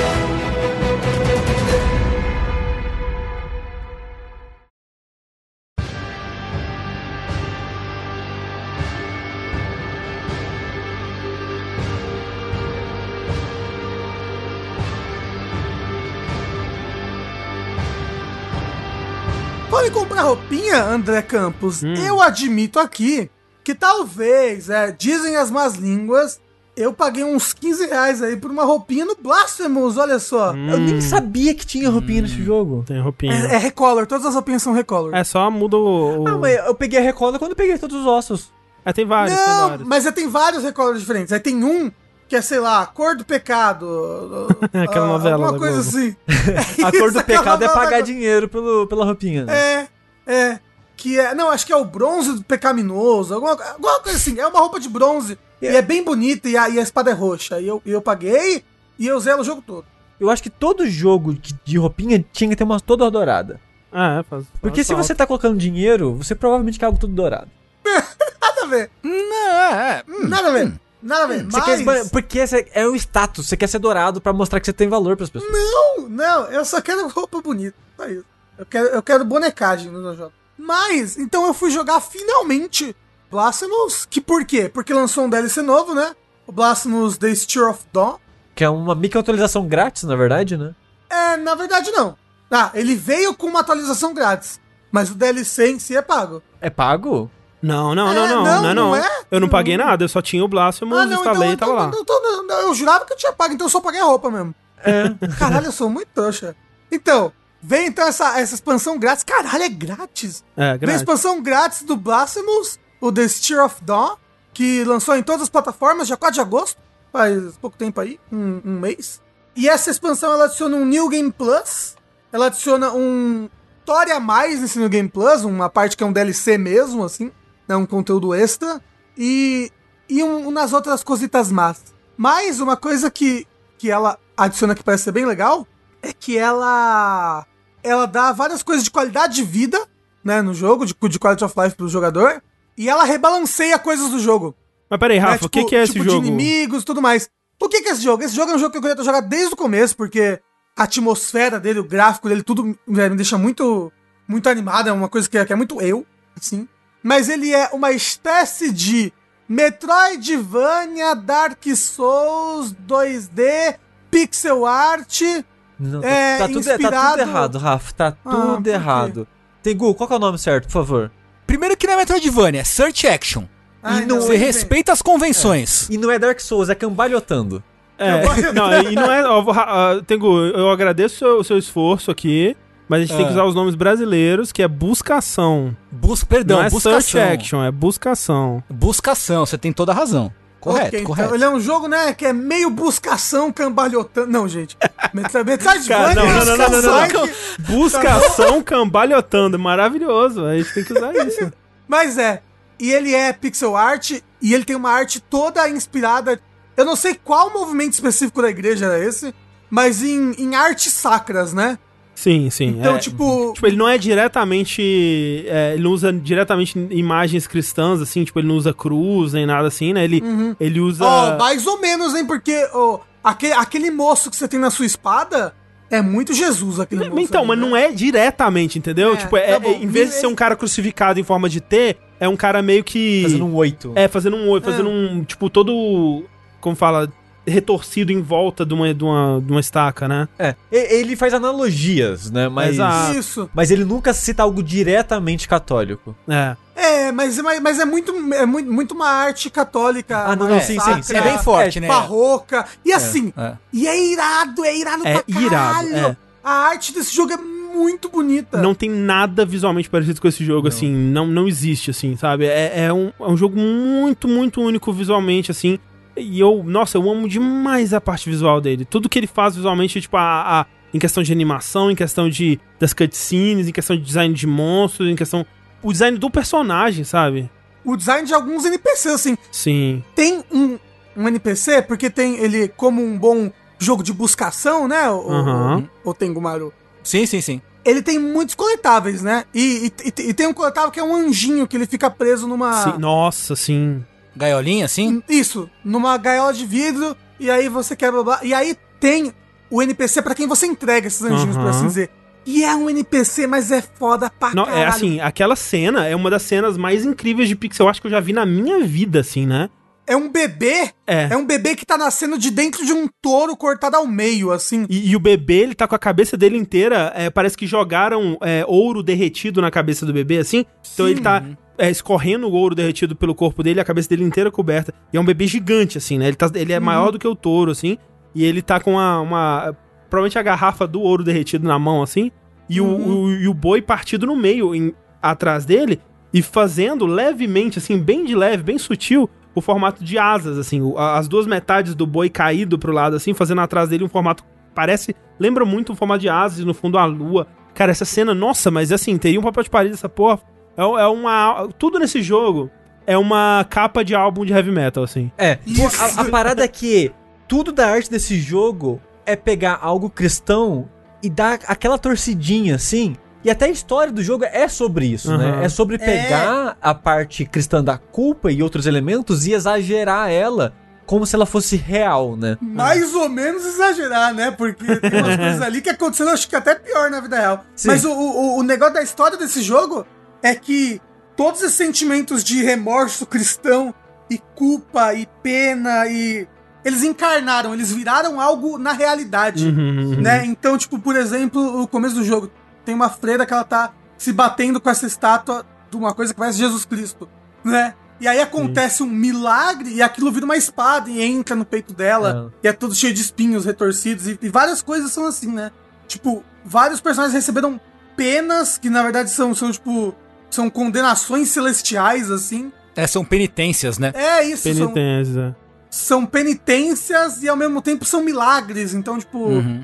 tem, tem um personagem que ele tá. Uma personagem que ela tá sofrendo uma tortura eterna no lugar das outras pessoas que ela tinha pena e dó. E ela é, tipo, vista como uma santa, né? Um milagre. Só que ela tá lá, tipo, se retorcendo na cama, sem parar, e sangrando sem parar, tipo. Então, tipo, é realmente tudo, tudo, tudo uma grande capa de heavy metal. Tem um NPC novo que é, que é incrível, que é um uma criança gigante com aquele, aquele cabelinho de cuia, assim, né? Do, de, é, tipo de Uhum. coroinha da igreja, assim. Franciscano. Franciscano, exatamente. Que no peito dele começou a aparecer uma chaga no formato de um rosto de um velho, assim. Ah. E ele fica olhando a chaga, assim, né? E a animação é muito foda, assim, porque é um, é uma pixel art de um, de um bicho gigante, assim, detalhadíssimo, assim, animação incrível. E, a, e o rosto do velho. E aí, quando você vai progredir na quest desse, desse NPC, é, nossa, é muito perturbador, cara, é muito foda. É, mas o, o- negócio é que ele, o, o milagre que aconteceu com ele é a face no peito dele envelhece no lugar dele. Isso, né? Por isso que, que ele ainda é uma criança, ele é todo jovem, mas a face que toma o peito dele inteiro é um velho, assim, senil, assim, É. todo enrugado. E é, é bem perturbador o que vai acontecendo na quest desse NPC. Inclusive, esse é um NPC novo que Isso, adiciona sim. muito, que adiciona muito a qualidade de vida do jogo, né? Porque Sim. esse DLC de graça ele trouxe muitas coisas novas, como por exemplo, você pode desbloquear de uma certa maneira que eu não vou falar como, a maneira de você viajar entre as bonfires, coisa que não tinha antes no jogo. Maravilhoso, incrível. Sim. Que melhores ajuda coisas. muito na hora de você reexplorar as coisas. Porque antes era tipo Castlevania Symphony of the Night, você tinha uma salinha específica que, tipo, tinha uma em cada área do jogo, Não, não. mais ou menos. Era, sei lá, uns quatro no jogo inteiro. É, Era bem Então, pouquinho. Ainda tem isso, só que eles adicionaram bem mais salinhas. é, também Então- tem isso. então- Ah, ok. Então, então mesmo se você não conseguir essa habilidade, porque ela, ela, ela é uma habilidade. Ela é meio escondida. É, ela é meio escondida, ela é meio extra. vo- Você ainda consegue se movimentar bem entre os mapas. É, é, é curioso isso, porque a gente já falou aqui no Vértice, né, quando eu e o André a gente jogou. E ano o, passado, né? Ano passado, isso. E o André ele fez um stream, né, um breve, jogando o jogo, e eu fiquei, hã, será que vai dar, uma, dar uma chance de novo? Porque é de graça, parece que atualizaram um monte de coisa. E a gente falou que um monte de do quanto o jogo é bonito, e ele ficou, ele, e ele ficou ainda mais bonito, né? Ficou, Eles é. atualizaram a arte é, de alguns background, colocaram né, NPC novo, Mais colocaram animações. cutscene nova, É. mais animações. Tipo, mais. É porque pra alguns inimigos. Pra, agora, pra vários inimigos, na verdade, você tem uma. Você pode dar stun neles, né? E você dá uma finalização é, específica pra cada inimigo, né? E no jogo original tinha algumas, assim. Eles É, adicionaram eu acho bem que era mais. cinco, que era o troféu de fazer cinco execuções diferentes. É, agora tem bem mais. Eles Nossa, eu, eu acho que. Nossa, de- de- deve ter umas, uns 15 inimigos diferentes. É, né? tem essa- bem mais. essa- Eu não sei quantos exatamente que eles adicionaram, mas parece que assim, quase todo inimigo tem, assim. Até porque você tem umas habilidades que só ativam quando você usa essa, essa finalização. O que eu ia perguntar é que, tipo, você falou que essa habilidade é, tipo, de viajar entre as bonfires, meio que tem que desbloquear e tal. Eu não joguei o Blasphemous. A minha dúvida é, tipo, se essas melhorias, essas mudanças de qualidade de vida valem desde o começo do jogo, vale pra quem tá começando agora, ou, tipo, como é que isso se encaixa na experiência, sabe? Não, então, é, o negócio é que, o, o, como eu falei, o conteúdo extra do DLC é só realmente no, no New Game Plus, né? Que são Uhum. uns bosses extras, uma- umas coisas assim. Uhum. Mas é, esses outros conteúdos de qualidade de vida, tanto que eu, eu, eu, zerei, eu zerei o jogo ontem. Então eu acabei de entrar no Game Plus. Eu ainda não sei o que é o conteúdo do The Steer of Dawn. Eu só joguei o conteúdo do jogo mesmo, assim. E mesmo assim, tem áreas e coisas novas no jogo base normal. sim, tipo, sim, sim. Entendi. no Game normal. Então, por exemplo, tem áreas novas que interligam outras áreas e, umas, e uns mapas diferentes. Então, o mapa, Tem mapa do jogo tá mais novo! É, o mapa do jogo tá mais interligado e tudo mais. Agora no mapa do jogo você pode botar Marcador. você pode botar, você pode botar marcadores pra lembrar onde você quer voltar. Apesar de que o único bug que eu tive no jogo foi um bug com marcador, inclusive. Que é um que, você- que ele vai adicionando uma carinha, né? É, então, André, André, isso daí eu, eu, eu, fiquei até com medo. Que é o seguinte, eu não tava tendo esse bug, eu tava jogando normal, eu não tava tendo esse bug. Aí o, aí o Yoshi me falou, ô, o André tá tendo um bug que tá botando marcador sozinho no mapa dele. Assim, passou 10 minutos, eu abri meu mapa, tava cheio de marcador, André. De carinhas de anjo, André. Foi o, o milagre ali, foi o... Pô, aconteceu um milagre. É, foi Mas assim, eu, eu tenho que dizer que, eu- na verdade, desse pacote todo, a coisa que eu menos gostei que eles adicionaram no jogo foi esse conteúdo novo, que é o Steer of Down, né? Que é essa quest nova. Ah, você chegou a fazer? Eu fiz, fiz ela toda. É, é bem decepcionante, na verdade, porque são cinco chefes novos, mas na verdade é um chefe novo só. eu não quero dar muito spoiler, mas assim, é bem decepcionante, assim. E a recompensa também é muito qualquer coisa. Eu fiquei bem triste, na verdade. Especialmente porque quando você vê a capa do jogo, né?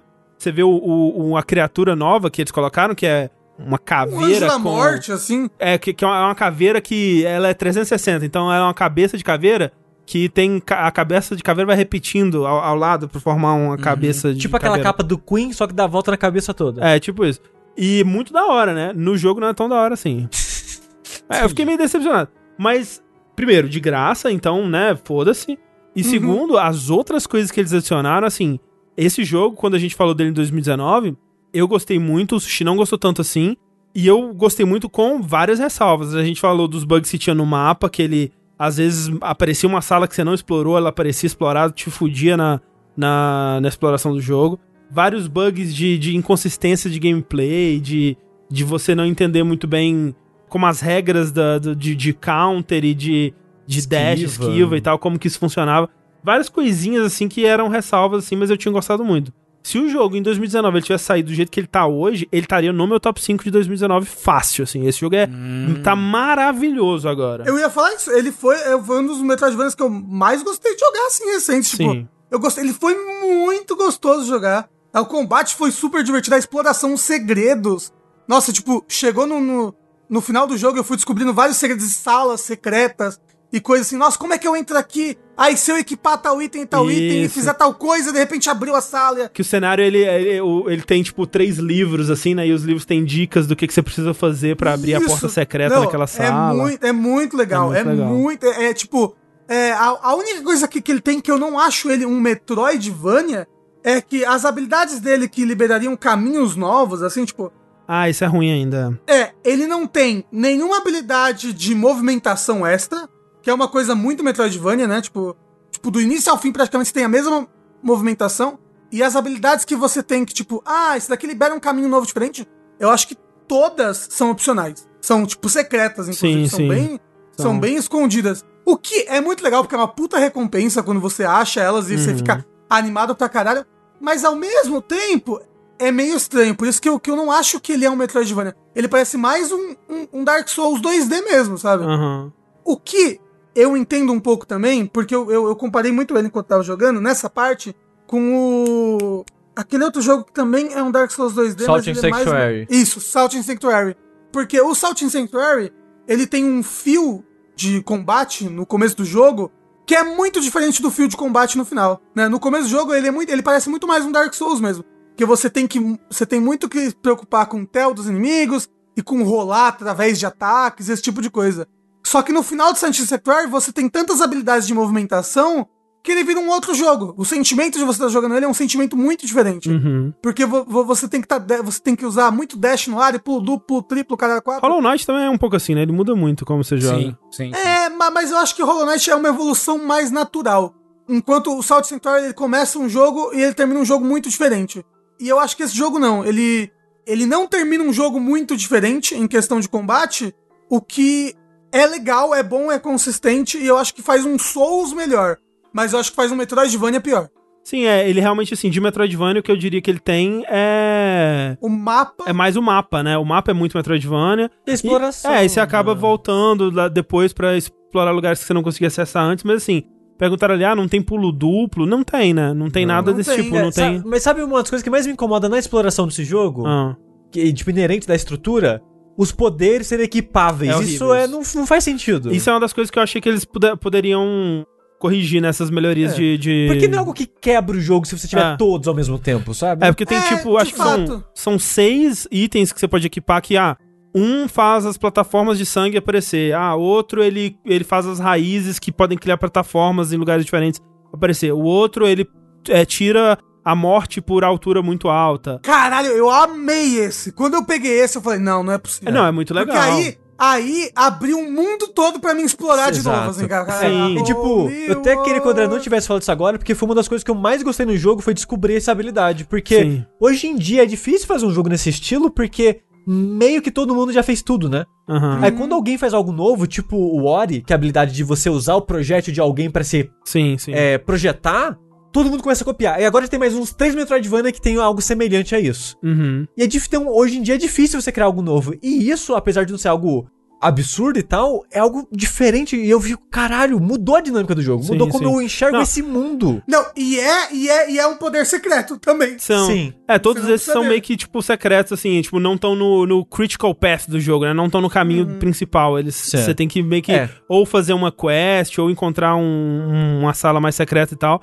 E todos esses são, são legais, todas as habilidades são legais, mas você só pode equipar três por vez. Isso é uma bosta. Tipo, É, por que não- isso, não sabe? Tem, não tem porquê, Ah, sabe? Eu não- Eu deixava equipado sempre areia, raiz e buraco, por é, exemplo. sim. E aí, tipo, ah, eu vi um cadáver, aí eu equipava aquela outra habilidade. Sim, sim. É o que eu É, fazia ah, é. também. Mas é chato, né? É chato, Mas- mas tipo, pra quê? ah, pra que que eu vou, Então, né? tipo, realmente não tem o porquê.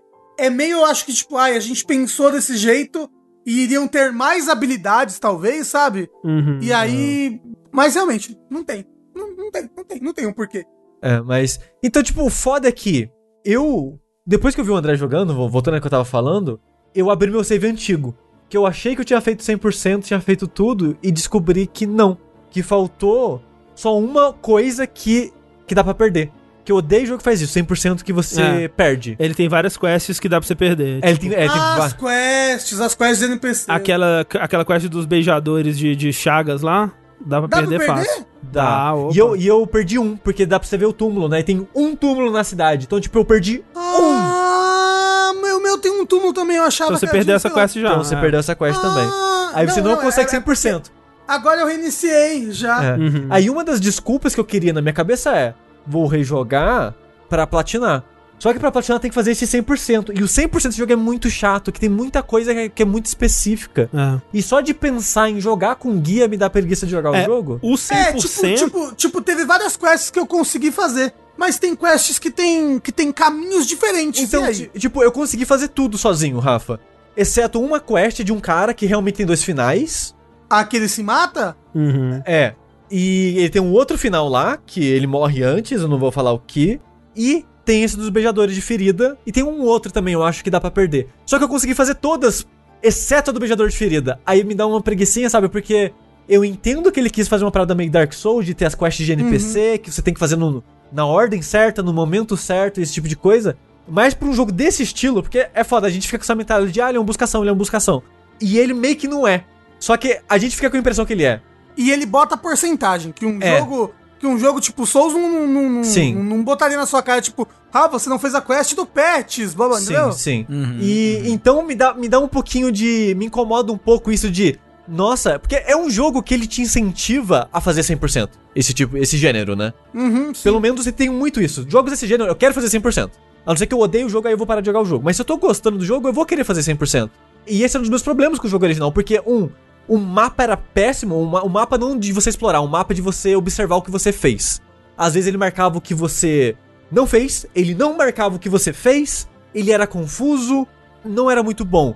E a maneira que a exploração dele era feita não, não, não me agradava tanto. E agora, incluindo esse dos, dos NPCs, de ter muita coisa que é muito específica, tem muita coisa que você perde, tem muita coisa que é convoluta demais. E pra esse tipo de jogo, eu não tava gostando tanto. E o combate também tinha vários problemas. E eles arrumaram, do pouco que eu joguei, sei lá, dos 30 minutos que eu joguei, eles arrumaram bastante do, desse problema. Porque, Rafa, um exemplo. Sabe aquele inimigo que é tipo um- uma, uma estátua que carrega um túmulo nas costas? Ah, sei. Que é um inimigo pesadão que anda devagarzinho e te dá uma espadada gigante na cara? Aham. Se eu não sim. me engano, você não conseguia rolar por ele. Ele era meio que uma parede. Aí você tinha que lidar com ele só tipo com parry. É, tá, Bate, bate, bate, parry. E agora você consegue atravessar ele. E tinha vários inimigos que era essa, essa situação. Tipo, você olha pro inimigo e você pensa: Ah, ele é grandão, eu não vou poder passar por dentro. Você pode. Aí você pensa: Ah, beleza, não é o tamanho que me impede de passar por dentro dele. Aí você pensa: Ah, você. Ou levando isso do tamanho: Ah, esse aqui é pequeno, eu vou passar por dentro. Ah, não pode. Por quê? Não sei. Então ele tinha vários disso de: Ah, esse inimigo parry é um pouco diferente. Ah, esse inimigo você pode ou não pode passar por dentro dele. Ah, esse ataque você pode ou não esquivar por dentro dele. E ele, as regras do jogo não era claras e era muito frustrante. E do pouquinho que eu joguei, eu não senti isso. Tudo que eu pensava em fazer no combate estava funcionando. Sim. Então eles rebalancearam É, bem eu, nesse eu, eu sentido. senti bastante isso. Tipo, tudo que eu pensava em fazer funcionava. E tudo funcionava igual pra quase todos os inimigos, sabe? Tinha inimigos que eu não conseguia dar parry porque eles usavam ataques super pesados, mas eu conseguia ver, tipo, ah, esse é um ataque super pesado. Eu uso parry e aí eu não consigo dar o ataque de volta, né? Uhum, Eu só uhum. consigo é, ser jogado pra longe. Sim. Mas tinha vários, vários, inclusive bosses, né? Tipo, ah, esse ataque do boss dá pra perceber que eu consigo dar parry nele. Sim, não, é, o parry desse jogo é muito bom, muito bom. É. Nossa, eu, eu gosto, eu gosto demais do combate desse jogo, cara. Não, pra mim é um dos melhores, assim, combates desse tipo de, de jogo É, 2D, eu assim. não sei, não me pegou tanto assim o combate. Talvez por causa dessas frustrações. Talvez se eu jogar e der uma chance agora, ta- talvez eu goste mais. Eu diria que ele tá bem diferente, porque eles botaram, por exemplo, eles botaram telling de animação pra vários inimigos também. É, não, sim. É, eles, sim. eles melhoraram isso, é verdade, sim. É, eles melhoraram, eles melhoraram a animação das coisas. Então, tipo, como eu falei, esse jogo, ele tá, ele tá muito, muito bom. Eu quero, eu quero, eu, eu, eu quero muito jogar a parte do, do Share of Dawn dele, do DLC, mas só porque eu queria saber o que, que tem naquela sala, porque no, no New Game normal, Sim, sim. você já vê a sala da onde é o DLC. Sim. E você vê que tem alguma coisa pro lado de lá da sala e eu não sei o que, que é, eu tô tipo, ah, É. Mas assim, o André falou que é decepcionante. É meio decepcionante, mas assim, vale a pena, assim, né? É É mais chefe, é mais oportunidade pra você jogar o combate do jogo. E assim, os chefes são legais, é só triste que eles são meio que o mesmo chefe. Mas o. O que o Sushi tá falando aí do 100%, uma coisa que é, é importante ser dita é: não precisa, essas quests que você perdeu, você não precisa completar elas pra fazer o 100%. Tipo, as quests que são. Você consegue perder essas quests e ainda fazer o 100%. É, o Ah, problema é que a minha dava um item que inteirava por 100%. N- Então, não precisa. Não precisa desse item. Tipo, a- as duas quests que dá pra perder no jogo, você consegue fazer 100% sem elas. Tipo, que é. Que, aliás, as duas quests que é mais fácil de perder, né? Que é essa daí e a do cara preso na árvore. Ah, pera, dá, dá pra perder. Eu acho que eu perdi a do cara preso na árvore. É, se ele morreu, você perdeu. Ele morreu. Ah! Ele sumiu! É. Então, A, a cada, a cada chefe que você mata, ele vai sendo consumido mais pela. Ah, você, a árvore tá vazia? Tá. Ah, então você fez a quest dele, tá tudo certo. Não, é porque o primeiro lugar que eu fui foi pra igreja da irmã da face chamuscada lá. É, então, se você, você tem que correr pra fazer essa daí rápido. Tipo, Ah. essa tem que ser tipo o segundo chefe que você mata no jogo. Não, foi, foi o primeiro chefe. Ah, não, É, é. no máximo o ser o chefe do tutorial, foi o primeiro chefe que eu matei. Sim, porque se você fizer esse como terceiro, você, ele, é, esse NPC morre. Inclusive, foi o chefe mais difícil do jogo. Você achou? Ah, Eu acho de boa. Pra mim, né? Porque foi o primeiro chefe que eu fiz, É, então justo, ele, justo. ele é muito mais complicado pra nós. Eu fui atrás dessa platina, né? Então eu tive que fazer coisa de speedrun, eu tive que zerar matando todos os chefes sem usar item de cura, foi um inferno. Caralho, você matou todos os chefes sem usar tiro de cura, parabéns. Foi, não foi, não foi parabéns. feliz, assim, eu vou te falar que o chefe final, que é irado, irado pra não. caralho, É bem assim. legal, é bem legal. Eu, eu venci ele pico de vida, assim, ó. Mas, mas eu também tava jogando, tava jogando pô, tá aqui espadada na tua cara. Mas então, Rafa, é o lance que você vai descobrir depois quando você vai. Eu não sei o que, que você usou de habilidade de eh, magia, né? E tal, que ele tem, as habilidades. Uhum. Mas é. Tem umas combinação de. Das paradinhas que você equipa, né? Que são uns, tipo uns buffs assim. Uhum. Com as magias que você equipa que dá um, dá um estrago. Tipo, aquele. Tem um chefe que é um bebê. E aí tem uma centopeia louca, né? Caralho, inclusive a lore desse chefe é muito legal, né? É. Esse chefe, com, com a combinação que eu usava, ele morre com um hit, assim. Cara, Caralho. Caralho. É, não, é, não, esse chefe é, é, é muito legal que, tipo assim, mataram a mãe dele, né? Tipo, na fogueira, alguma coisa assim, a Inquisição. E aí, ele não parava de chorar. E aí, o que fizeram foi, fizeram, tipo, uma réplica da mãe dele em madeira, alguma coisa assim. E aí, botaram ele no colo dessa réplica. E aí, um milagre se fez, ele parou de chorar. E o negócio é que ele, ele não cresceu, ele continuou bebê nessa réplica. E a réplica que foi crescendo. Então, tipo, você vai ver, ele é um, ele é um bebê meio que todo retorcido numa árvore, assim, e vem, e vem, vem umas raízes pra te pegar. Tipo, é muito louco, é muito legal. Aliás, inclusive, é- ele tá todo em português, né? Tá em português. Ó, isso, é, isso é bom de lembrar. Não sei se é isso que você ia falar, mas fala aí. Ele tá em português, ele tá, ele tá com áudio em espanhol, que dizem que é maravilhoso. O áudio em Exatamente. espanhol. que ele é um jogo espanhol, né? É, porque É. o estúdio é espanhol, né? E, e o jogo foi, foi escrito em espanhol e depois traduzido pra inglês. E ele, Hum. ele tem a dublagem, né? Que é o original dele em espanhol. Dá um ar tão mais legal pro jogo, sabe? Eu não sei se é, é aquela coisa de, tipo, ah, um idioma que a gente não costuma escutar tanto em videogame assim. Mas dá um ar. Tipo, por quê? Porque o espanhol é mais perto do latim, né? Eu acho que o ideal seria que esse jogo fosse em latim, né? Mas como o espanhol é mais perto do coisas latim. dele são em latim, né? Tipo, É. a sua espada, que é, que é a Meia culpa, meia culpa. Várias coisas. Então, como o espanhol tá mais perto do latim, ele dá mais aquela sensação de, de, de- de originalidade, de. É, qual que é a palavra? Autenticidade, exatamente. Isso. Assim, foda. Recomendação, Blasphemous. É isso aí. Blasphemous. Não recomendo, não. Porra, Porra, é foda. Nunca recomendo as coisas. Recomendo sim, André, porque eu vou recomendar um jogo agora. Ai, meu Deus do céu. Eita! Nesse mar de lançamentos, eu fui jogar um jogo novo. Hum. Um jogo que saiu recentemente, Opa, esse é novo mesmo.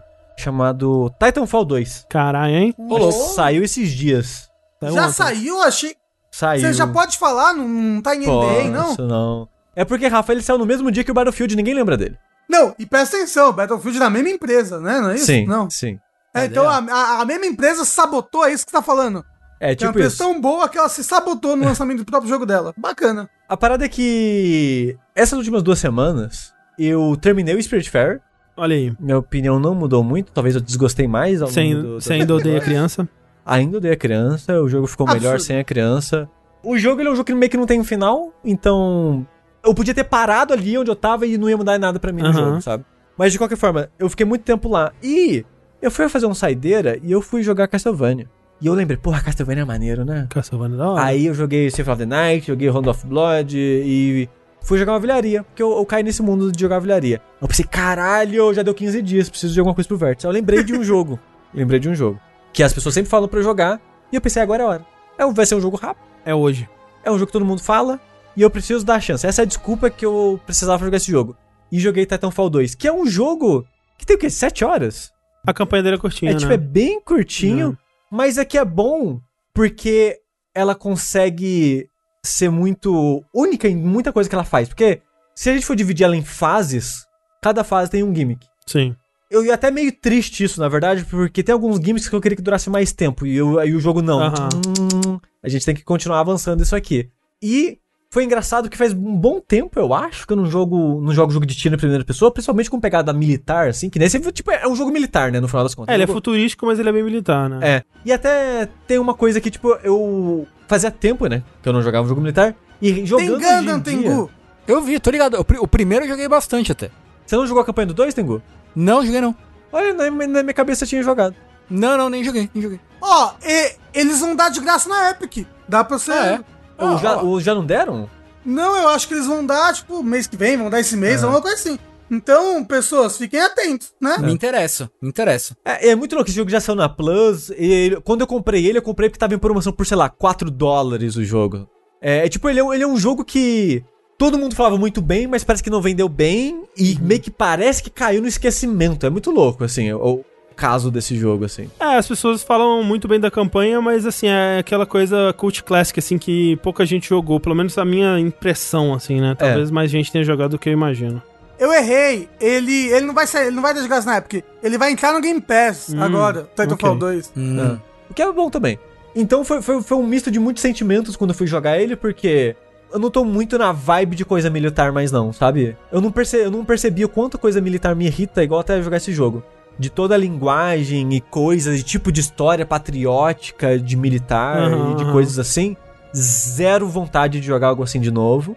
O que me manteve no, jogando ele é que ele é muito gostoso de andar a atirar.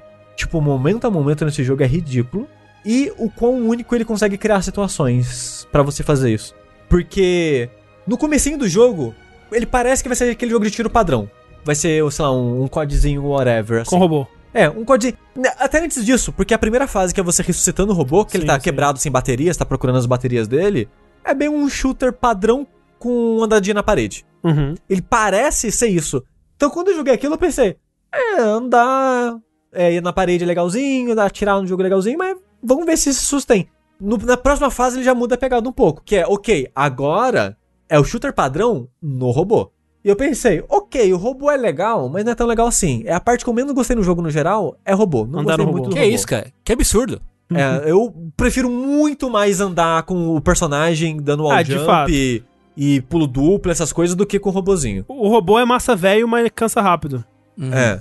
Tipo, o, e o bom é que a história sabia disso, porque o robô, ele é usado em momentos bem pontuais.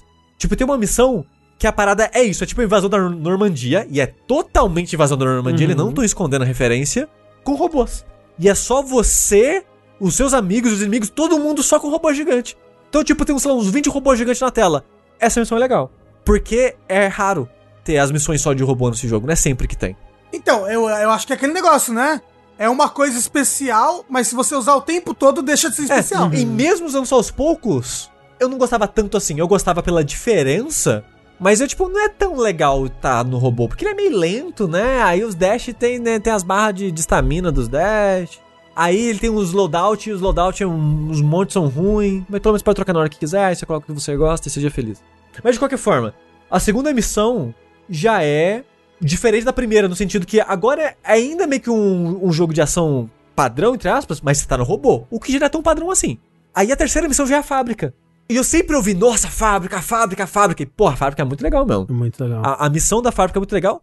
O plot twist no final não foi tão bom assim. Mas a missão, a estrutura da missão, a curiosidade que aquilo extingue em você. É o- porque- o, porque- tipo de cenário diferente pra um jogo desse tipo. É, então, é, é muito. É, é- nossa, é muito legal, porque assim, a, a- o que, que é essa missão da fábrica? Você tá numa linha de produção de alguma coisa, né? Você não sabe do que que é.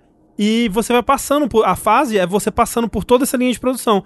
Então é muito legal porque essa linha de produção ela vai criando cenários muito inusitados pra você lutar, né? Então você tá nas esteiras e em cima de plataformas diferentes. E as coisas vão surgindo e, É, e tem, tem, acontecendo. perigo, tem perigo no cenário, né? Porque às vezes tá passando algo rápido, uma, uma máquina, alguma coisa É. tá fazendo alguma coisa. Então você tá sempre, a todo momento, num cenário de, de, de combate muito inusitado, muito diferente.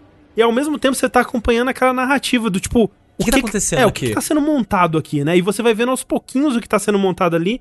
E é muito legal. Realmente, o, né, o. o, o- Quando você descobre, você é, ah, é ok. Mas, tipo, todo esse processo é muito legal. É, não, não, sim, isso, eu- isso eu concordo. Você sabe que jogo tem isso? Donkey Kong Country, Tropical Freeze. Olha aí. Ah, olha, é verdade, é verdade. A fábrica de sorvete. É, ah, deu spoiler do que eles estavam Spoiler. fazendo no final. Ô, No final da fábrica. Porra. Então, tipo, eu achei meio decepcionante o final, mas ainda assim é uma ideia legalzinha e a fase em si é muito maneira. Sim. Mas, ainda dentro daquela parada, tipo, ele é um jogo de tiro, onde você ainda tá fazendo o que você fez nas outras duas fases, o que mudou é o cenário. Aham. É um cenário interessante. E na próxima fase já é a parada de soltar no tempo. Que é outra coisa que eu ouvi as pessoas falando o tempo todo. Eram as duas coisas que eu mais ouvia. Fábrica e viagem no tempo. E são fases uma atrás da outra. E a fase de viajar no tempo é muito foda. É muito foda. Ela é muito foda, porque... É a melhor o- coisa do jogo. o, é, não, é de longe a melhor coisa do jogo.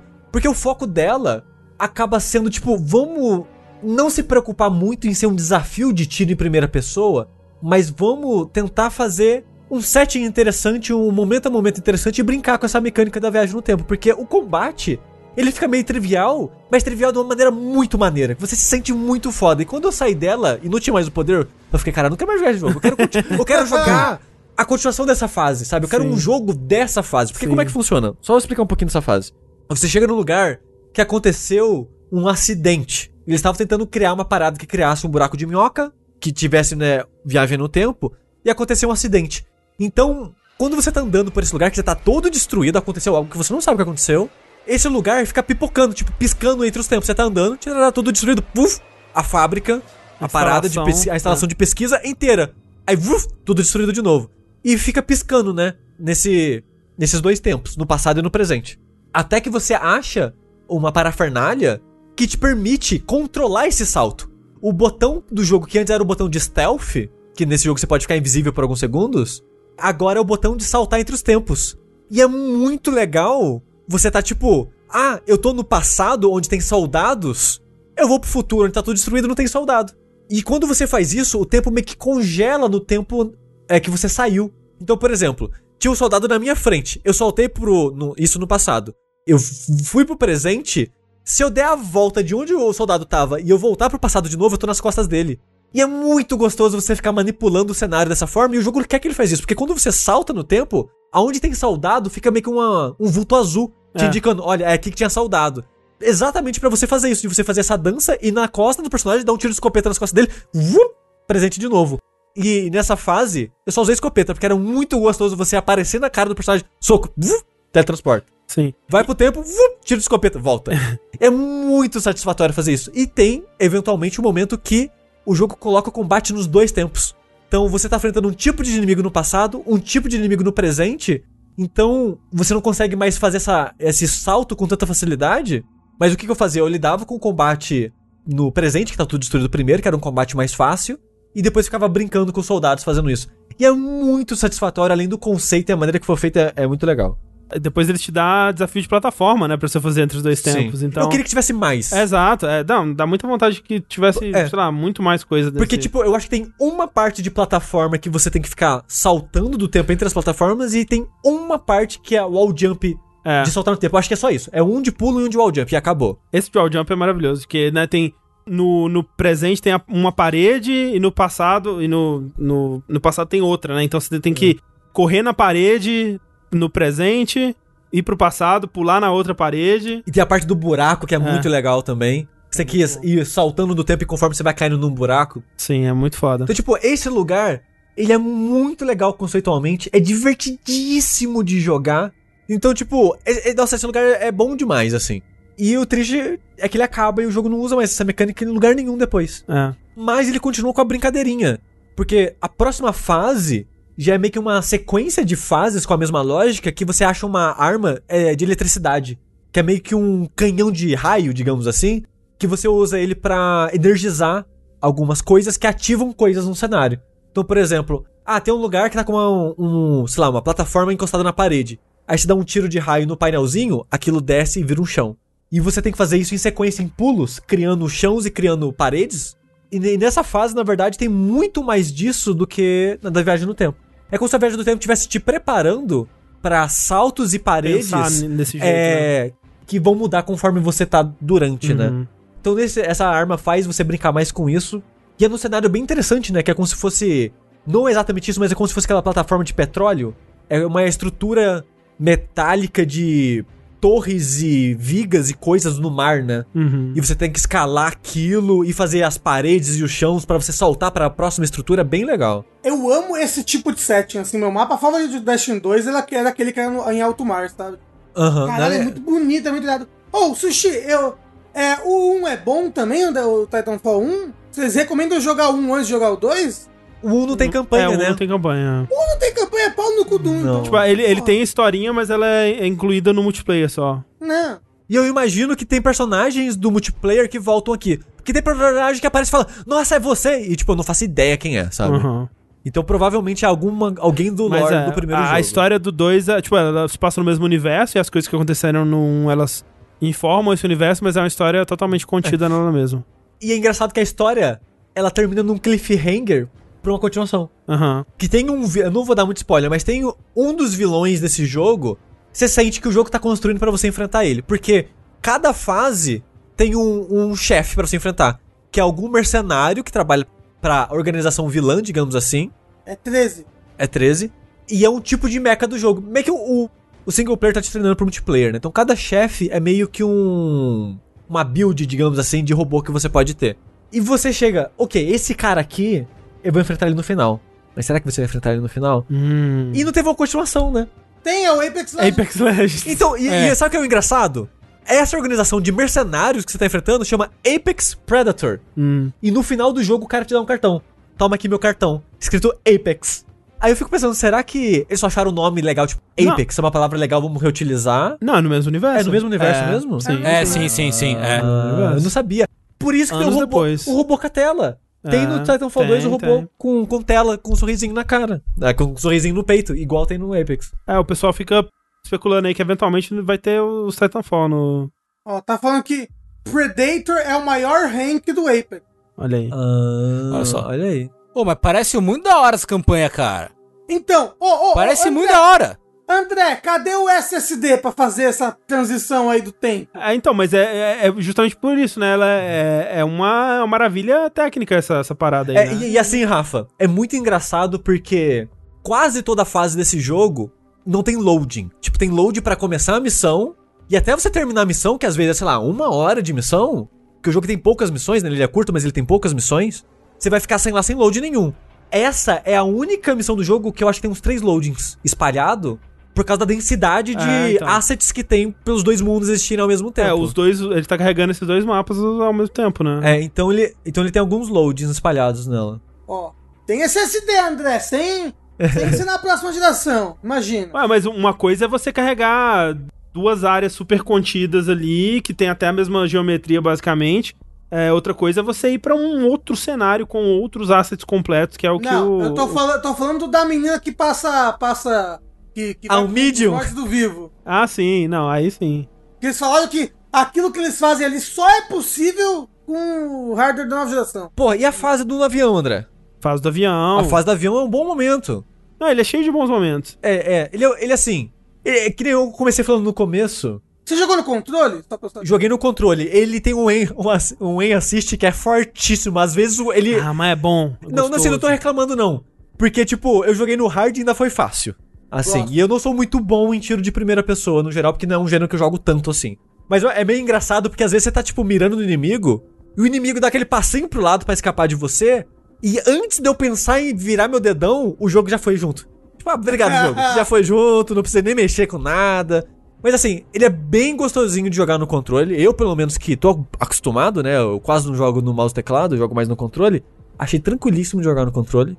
É, Ó, a parte da plataforma da parede aí, ó. É porque eu, eu só tenho ele na Steam. E aí eu queria jogar nesse PC aqui. E aí- Não, eu, é de Vou boa, é de boa. controle. Se você tá acostumado, que nem eu, a jogar FPS no controle, é tranquilo, é tranquilo. Ele, ele é bem polidinho pra jogar no controle é, de boa. Igual o Destiny, eu acho que o Destiny funciona muito bem no controle também. Vai funcionar melhor no teclado? Provavelmente, mas funciona bem no, no controle. Mas quando eu comecei falando do jogo, talvez vocês acharam que eu ia falar mal, porque tipo, ah, não quero jogar jogo militar, não gosto tanto de FPS. Mas a mudança de clima constante nesse jogo. Tipo, caguei pra história, foda-se a história. Cara, ah, a história zero. da Mas é- amizade mas é- do mas não, robô mas assim, ó, com A amigo. história com o robô é legal. A história do Ah, mundo, foda-se. A história do mundo, foda-se. Tipo, O- a, a parada a- da organização. A história é dos- legal, o lore foda-se. É, é, ok. É, concordo, concordo. Mas, tipo, apesar de todos os poréns que eu poderia não gostar desse jogo, ele é tão gostoso de jogar e é tão criativo e variada a experiência que ele te oferece, É bem feito, né? é que não tem como não gostar. E é triste porque provavelmente não vai ter um 3. Não nesse tipo. Eu, eu ainda tenho esperança, Sushi. Eu ainda Ah. tenho esperança. Eu acho Assim, que. mas, mas quem cagou foi a EA. Será que eles não têm noção de que eles cagaram o próprio jogo? Mas, mas, mas, Rafa, a EA viu que Apex Legends tá dando mais dinheiro que esse jogo. Sim, de fato ele é um jogo que ele não vendeu super bem. É, e assim, né? Por motivos da culpa- EA também. É.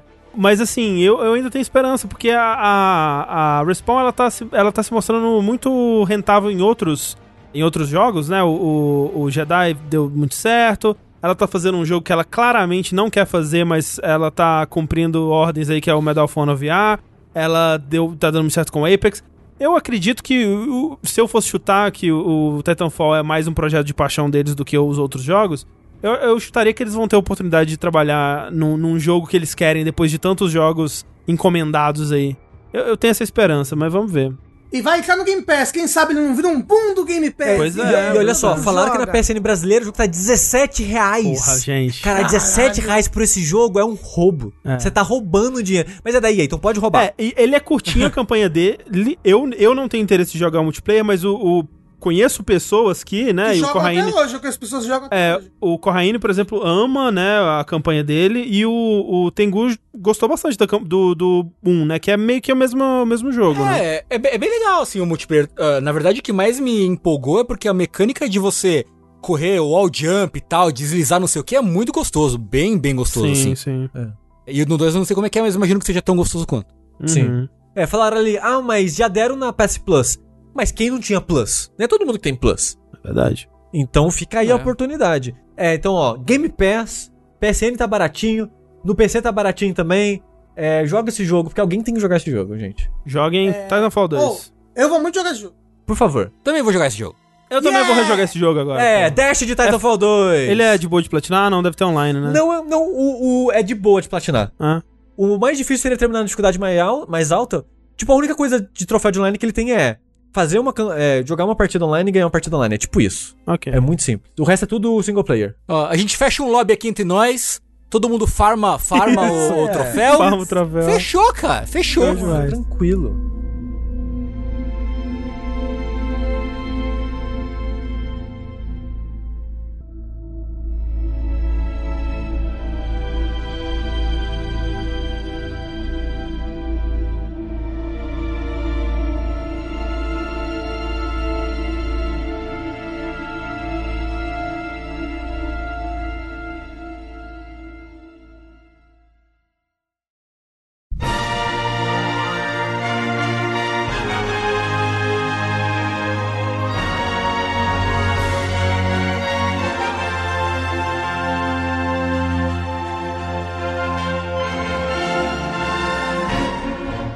Sushi, Ai, meu Deus, sou você eu. falou de um jogo, jogo que você, né, queria que as pessoas jogassem e tal. É, mas eu vou contar uma história. Eu tirei férias, como eu mencionei no começo do podcast. E eu falei, eu preciso aproveitar minhas férias, eu preciso descansar. Eu preciso sair da internet. Aliás, eu saí do Twitter e foi muito bom sair do Twitter. Assim, saiam do Twitter, se vocês puderem. E eu falei, porra, eu preciso, sei lá, preciso, vou, preciso desbaratinar aqui. Então, eu vou jogar alguma coisa. Eu não vou jogar nada que nem remotamente me lembre de coisas que eu preciso, entre aspas, jogar assim, nem nada. Assim. Então eu falei, pô, eu vou jogar um bagulho que eu gosto muito. Que é o quê? Hyrule Wars. Olha aí. Eu passei Porra. duas semanas enterrado, enfurnado, completamente soterrado em Zeldinha de porradinha. E foi uma experiência incrível. Melhor Zelda, você diria, Tengu? Eu diria, diria que é o melhor Zelda. Fala, fala que sem medo nenhum. Não, não me arrobem. Zelda Hyrule Wars é o melhor Zelda.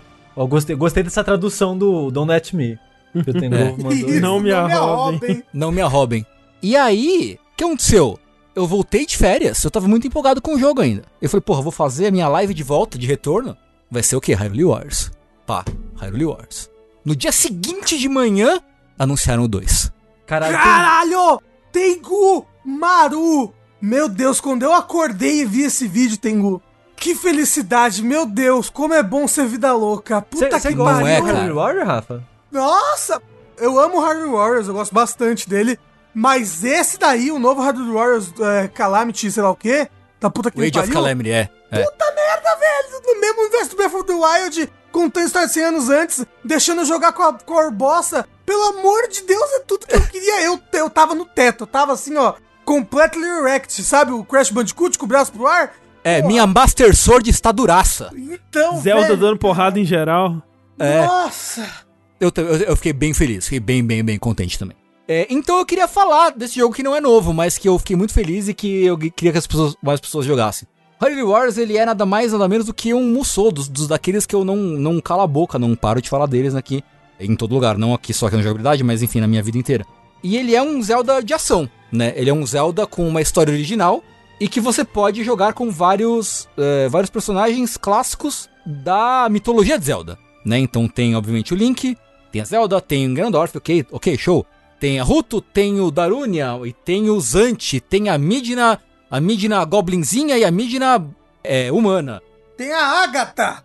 Tem a Águita, tem a Impa, a Impa, a Impa diga da hora pra caralho, puta que pariu como ela é da hora, porque ela, tipo, ela é uma ninja com uma katana gigante. Caralho. E ela tem a katana gigante e ela tem uma Naginata de fogo. Isso, caralho, a Nagnata que é irado pra porra. que ela, ela ri- gira a magneta, taca e, tipo, invoca o Volvage, o dragão de fogo sai espiral, assim, explodindo tudo. Porra, é legal pra caralho. E aí tem, tem o Toon Link, e aí tem a Tetra, e tem a Toon Zelda, e tem, cara, tem o rei do Wind Waker que vira barco, tá Não, ligado? não, não, não, não. Pior, tem a. a, a personagem do. Do Link's Awakening, a Marlin, como é que Marin. é o A? Malin. Bate com o sino. Dá sinada nos caras, é. Caralho, é muito. E Ela ela, dá invoca assinada? a baleia! Ela surfa no Windfish, assim. O Caralho. bagulho é classe A demais.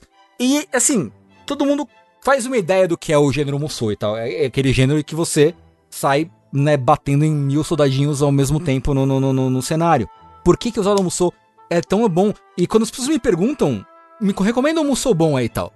Eu falo que o, o Hyrule Warriors, né, ele é um dos melhores Musous que tem dos últimos anos, eu acho, pra mim. Por quê? E isso é a coisa mais importante.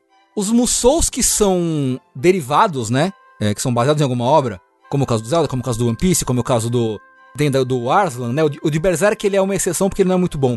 Dizem que o do Dragon Quest é muito legal, mas eu não joguei. Normalmente, os Musous que são derivados, eles são muito respeitosos e têm muito carinho com a original. Então eles adaptam muito bem mecânicas do original dentro do espírito, né? Dentro do- da, da, da base do Musou. Então, por exemplo, uma das coisas muito legais desse jogo é que os personagens são muito legais de controlar. E são muito únicos, né? eles são muito diferentes entre eles. Então, o mesmo Link, ele é meio que um, um personagem em seis, porque ele tem o Link da espada, tem o Link da Epona, tem o Link da. da, Da Fire Great Rod, né? Fairy. da Great Fairy, que é, que é maluco, né? Que você joga com a fada com o Link dentro de um, de um vidrinho, assim, é, é muito louco. É uma fada gigantesca segurando um Link numa garrafa. É. Muito Aí bom. tem, tem o Link do Spinner, do Twilight Princess, e tem o. Link da, da, da bola com. Você quis dizer, né, da- desculpa, desculpa, você quis dizer o link da Beyblade? O Não, Link da. é você assim quis mesmo. dizer o Link chorão? Se for skate! É. E, e cada um desses links é meio que um moveset específico pra cada arma, né? E, e todo- todos eles têm referenciazinhas do, do, do jogo, né? Então, a Great Fairy, ela anda carregando o link no, no potinho em vez do contrário, né? A luva com a bola e a corrente, tem um dos golpes dela, é como se você estivesse levantando aqueles... Aquelas pedras, aqueles monolitos do Ocarina of Time, que são escuros, que o Link levanta com a, Uhum. com a luva, né? Com a luva dourada, né? Então todas as armas têm alguma referenciazinha maneira pra você para você ficar feliz, né, enquanto, enquanto fã de Zelda. É muito, é muito. Tudo, tudo tem um. um da, da onde saiu esse golpe, entendeu? Todos os golpes saíram de É. algum lugar do jogo. A, a- a- a maneira como a Fi se movimenta pelo cenário, dançando igual ela dança no jogo. E como Uhum. ela faz os cortes. E os símbolos Sim. que ela bota no chão. Tipo, caralho. Pra fã de Zelda, assim, cara, é um prato cheiaço, cheiaço, cheiaço, cheiaço, né? A história é legalzinha. O Ganon, o Ganondorf desse jogo, desse jogo é muito da hora. O design dele é muito da hora. Ele tem as espadonas, tem a- o tridente que usava no, no- como o Ganon clássico, dos Zeldas clássicos e tal. O cabelaço, o cabelaço Né? que tem. Tem o quê? Roupinha! Tem roupinha! Dá pra jogar com o Ganon do Wind Waker. Que é o melhor Ganon, inclusive. Uhum. Ele é animal, o Ganon do Wind Waker é animal, né? Dá pra jogar com o Ganon desidratado? Ainda não. Esse só no próximo, só no Calamity Age. próximo. Inclusive, né, no, na Definitive Edition, que é a versão do Switch, o jogo tem três versões. A original do Wii U, uma versão é, expandida pro 3DS, que é muito esquisito porque ele roda muito mal no DS Vanilla, no 3DS Isso, original. ele assim. só roda bem no New 3DS. É, sim. Nossa, mas o Ravio ficou esquisito, hein? Ficou pra caralho. Ele não tá tibizinho legal. É. Mas é porque, é, bem, né? Porque o Ravio. Eu sei, mas podia ter feito no, no, numa arte mais parecida do jogo. É, tipo, tipo o, o Toon Link. O Toon Link é pequenininho, né? Sim, sim. Porra, o Young Link, o Long Link, vários golpes dele, ele coloca a máscara do, do Link First Diddy e fica grandão e é, mó, e é Ed pra caralho, assim. Inclusive, esse é todo o gimmick dele, né? Porque cada personagem tem gimmicks muito, pró- muito próprios na batalha, né?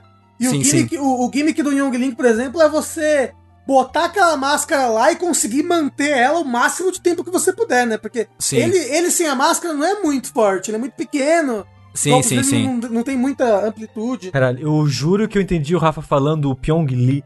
O Pyong Lee. Caralho, o que, que o Rafa tá falando, velho? Eu deitado na cama de noite.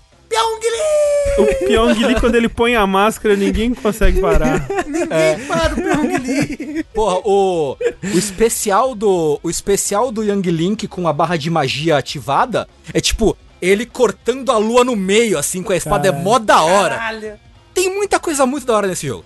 Então ele é muito divertido de jogar. É, as missões são divertidas e, e fora, né? A gente tava discutindo porque eu streamei o jogo esses dias no, no- na, aqui na, na Twitch. E o jogo tem uma história, mas o principal não é a história. O principal é o que eles chamam de Adventure Mode. O que é esse Adventure Mode? Eles pegam, né? No, no original tinha menos mapas. Então, por exemplo, o primeiro mapa é o mapa do primeiro Zelda. Eles pegam todo o mapa do primeiro Zelda, todo pixeladinho 8 bits, né? Igual era no, no Nintendinho. Dividem ele em vários quadrantes, né? Em vários retangulinhos, e cada retângulo é uma fase. E quanto mais você, quanto melhor você joga na fase, mais você abre o caminho. E tem algumas fases que tem segredos e recompensas escondidas, que estão atrás de passagens secretas. E é muito legal que no mapa do primeiro Zelda, as passagens secretas do, do Adventure Mode são as mesmas que eram no Zelda original. Então, ou você pode usar um ícone, né, um item que é uma bússola, pro jogo mostrar onde fica o segredo, ou se você souber, você vai lá, tipo, ah, eu sei que nessa, nesse quadrante aqui da parede tem um. pra estourar com a bomba. Você vai lá com a bomba, usa o item lá e estoura e tem uma passagem secreta. Cara, e aí abre maneiro. uma recompensa. Né? Então é muito maneiro, né? Depois das versões posteriores, eles colocaram mapas de outros jogos, né? Então, por exemplo, tem o mapa do Majora's Mask. Cada fase que você faz diminui o seu tempo, né? E você vê a lua chegando, né? Ficando maior no mapa. Se você não consegue chegar, completar, né? Chegar num dos gigantes até acabar o tempo, reseta. Você volta pro meio da fase e precisa fazer tudo de novo. Mas você tem itens que você consegue recuperar e tal, dá pra salvar. Igual meio que ele reproduz as mecânicas que tinha no, no Majora's Mask original. É, mas é, é foda que é um mapa inteiro novo, com uma gimmick toda nova, assim. E o Sim. mesmo pros outros mapas. Não, e é gigante. E assim, é mu- esse, esse acho que é o jogo com mais conteúdo que eu possuo na minha plataforma, sabe? Na minha É. estante. Porque ele deve ter uma- umas 500 horas de jogo, assim. Tipo, se você quiser.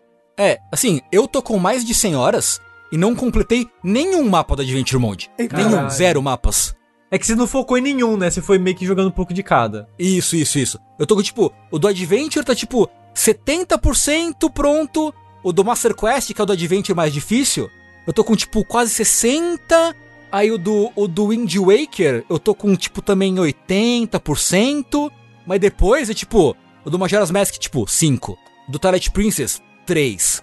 O do Link Between Worlds, 2, sabe? Não, cara, então, é muito mapa e cada um desses mapas tem muita missão e segredo e itens que você tem que usar de maneiras diferentes em cada mapa, né? Porque, tipo, o item que você tem no Wind Waker, no mapa do Wind Waker, não é o mesmo item que você tem no mapa do, do, do. Zeldinha normal, sabe? Sim, Mas sim, esses sim, sim, sim. mapas são todos únicos ou é repetição deles e só muda detalhes?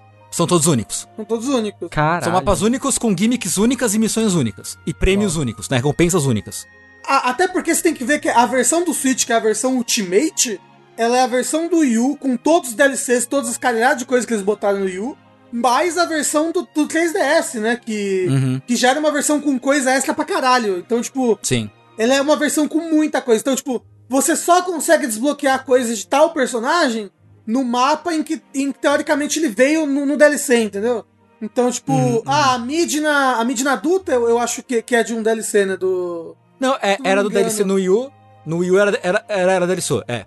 É, então, e aí, tipo, sei lá, as coisas dela vão estar nesse mapa aqui. A, a- o link do Wind Waker, você libera as coisas dele no mapa do Wind Waker. Então, tipo, as, coi- as recompensas são bem únicas e como tem personagem pra caralho, com arma pra caralho, coisa pra caralho, você, você sempre é recompensado com coisas novas nesses mapas. E acontece que não acontece no Avengers, que é o quê? Você abre uma arma nova, você aparece com a arma nova, arma lá bonitona, tal, tudo boladona. Então você pode abrir arma, abrir skin, abrir personagem, enfim, abrir um monte de coisa. É, então, cara, é um Zelda que é muito gostoso de jogar. É um Zelda, não. É um Musou que é muito gostoso de jogar. Tem conteúdo pra caralho. Os personagens são bem únicos. As missões, elas parecem fáceis no começo, mas quando você começa, por exemplo, o mapa do Master Quest, você começa a cagar sangue, assim. É umas missões muito difíceis pra você desbloquear umas coisas mais, mais avançadas e tal, que você realmente precisa saber planejar a ordem que eu vou capturar os- as bases, ou a ordem que eu vou trocar de personagem, o que tipo de personagem eu vou usar. Ah, meu Deus! M- Missão que você não pode tomar hit! Que eu Nossa, que inferno! ferrava. Que inferno! Puta que pariu! Eu tô travado em duas. Pra abrir a arma. A, abrir a, a batuta nível 3 da Zelda, que é né, a varinha do, do Wind Waker e tal. E o Spinner nível 3. As duas são missões que não pode tomar hit. Puta que pariu, que inferno. Que inferno, que inferno, que inferno. É muito Mas, mas, mas você sabe o que é irado? Que tipo assim, você tá com, sei lá, 100 horas de jogo. E aí de repente você desbloqueia uma arma completamente nova pro Toon Link. E é uma arma, e é com, arma com combos completamente novos e tipo, o jeito que ela funciona é super diferente. Ele praticamente vira um outro personagem quando tá com essa É, arma, sim. né? Sim, sim, Tem sim. muita coisa assim. E é muito legal. Porque os personagens jogam de maneira muito diferente um do outro. Todo mundo tem aquele esquema de combo do, do Musou, sabe? Que é Uhum. ataque fraco, fraco, fraco, forte, fraco, fraco, forte. Só que, só que eles têm, têm gimmicks muito diferentes. E, e a mentalidade que você tem que estar quando você joga com vários deles é muito diferente. Sim. Eu gosto muito da, da Chic. Né? Tem esse esquema de combo que o Rafa falou. Tipo, se você faz fraco forte, é um combo. Fraco, fraco, forte é um. Fraco, fraco, fraco, forte é outro. E assim por diante. A Chic, pra cada combo que você faz, né? Cada sequência que você faz, a arma dela fica com um elemento diferente. Então, tipo, fraco forte é fogo. Fraco, fraco, forte é água. Fraco, fraco, fraco, forte é raio. Então você pode meio que montando o seu combo da maneira que você quiser. E quando você customiza a arma, você pode falar, ok, eu gosto mais do combo que dá raio, então eu vou botar um bônus de raio na arma. E tem toda essa mecânica, outra mecânica que é de customizar suas armas, né? Então, cara, tem muita coisa pra fazer e, enfim, cada boneco tem uma mecânica única. Então eu recomendo assim, eu sei que jogo de Switch, né, é aquela coisa que todo mundo sabe, Cara, que é caro pra caralho. Ah, mas sim, vende, vende sua casa. Talvez dá pra melhor, dar uma né? entrada no jogo do Switch. Mora em Hyrule, é muito Ah. melhor do que, do que aqui. Se você comprar esse jogo, você vai ter pelo menos 500 horas que você não vai precisar ter sua casa. Ou pensar em. É isso. Pois é, pois é. Então, o Hyrule Warriors é um puta jogo legal, especialmente pra quem gosta de Zelda, né? E eu recomendo como um dos, dos Musous, melhores Musous pra quem quer começar, ele é, ele é incrível. Outras recomendações pra, pra ser, tipo, pra você recomendar, assim, ô, Tengu, me recomenda um Musou, ou tipo, ô, me recomenda um Musou, fala assim, escuta o Vértice 258 que tem a recomendação de Musou do Tengu. Hyrule Warriors é um ótimo Musou pra começar. Se você não se importa em jogar em japonês, o Basara 4 Sumeragi que eu falei aqui no Vértice já é um ótimo Musou. O Dynasty Warriors 8, é, não o 9, o 8, Extreme Legends, também é muito bom. E acho que é isso. Esses são, são três recomendações. Top e o 3 One no Soul. Piece, né? O One Piece, Pirate, o Pirate, Pirate Warriors, né? Uhum. O One Piece três. Pirate Warriors, o, espe- especialmente o 3, mas o 4 também é legal se você, né, se você tiver em promoção, sei lá, mas eu, eu acho que o 3 é mais legal. Então ficam essas recomendações de, de Musou, assim. Samurai Warriors eu não gosto tanto, mas não é que jogo ruim, é que eu não gosto tanto. Nesse fim fica aí as recomendações, Fica aí o top 3 no Soul. especialmente Hyrule Warriors é bom pra caralho. Confesso que com o anúncio do novo Hyrule Warriors, deu vontade de voltar pro Zelda, que preciso terminar aquele jogo. Pro Breath of the Wild, no caso. Isso, Breath of the Wild. E eu confesso que eu fiquei com uma vontadinha de jogar o. O Musou, porque ele tá a cara do Breath of the Wild. É, então, né? Parece, é, tipo, eu E- vi, eu vi inclusive muita gente confusa, tipo, o que, que que é esse jogo? É o, é o Breath of the Wild 2? É o quê? Que dá? Uhum. Então, e, tipo, e ele tem uma história que é pra representar o prequel Sim, mesmo. sim. E vai ter a continuação. Então meio que deu essa parada. O hype. O hype bateu. O hype bateu pra sequência de Zelda está desenvolvimento Sim. agora. Uh, melhor nome de jogo. Eu já falei, eu quero muito uma camiseta escrito só isso. A sequência de Zelda está em desenvolvimento agora. Essa vai ser a. Não dá spoiler da camisa do jogabilidade. É, desculpa, gente, kkk. A sequência do jogabilidade está em desenvolvimento agora. É.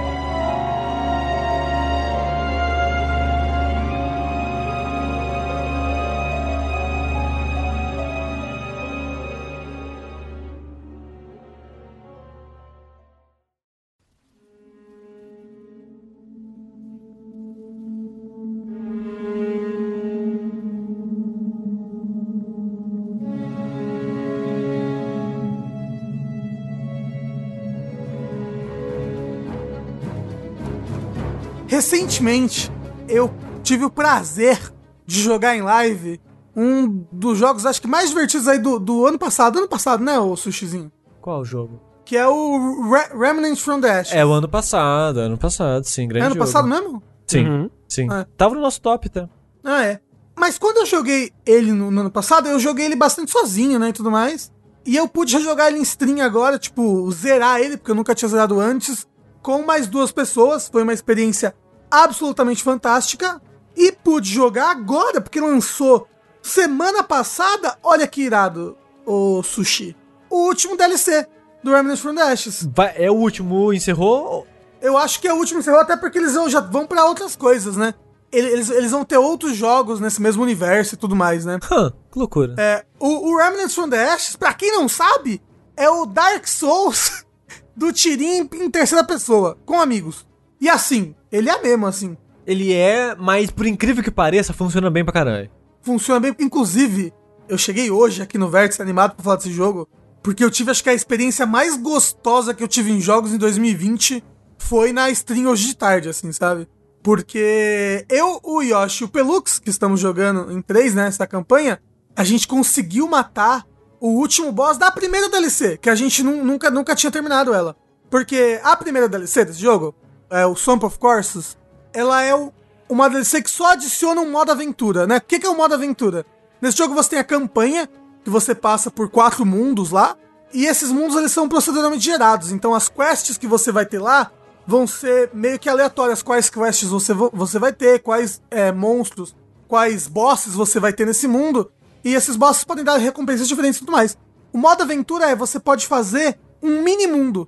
Ele vai ter uma área central, ele vai ter uma, uma, uma mini dungeon e ele vai ter uma dungeon com o boss final. E essa mini dungeon vai, vai, ter, vai ter um boss de dungeon também. Então, tipo, você pode ficar fazendo isso. E aí, a primeira, a primeira DLC, ela adicionou de graça pra todo mundo uma, uma expansão no modo campanha, que eles botaram muito mais coisa no pântano. Eu não sei quando você jogou o pântano, como é que ele era, Sushi. Igual quando lançou. Eu só joguei no lançamento.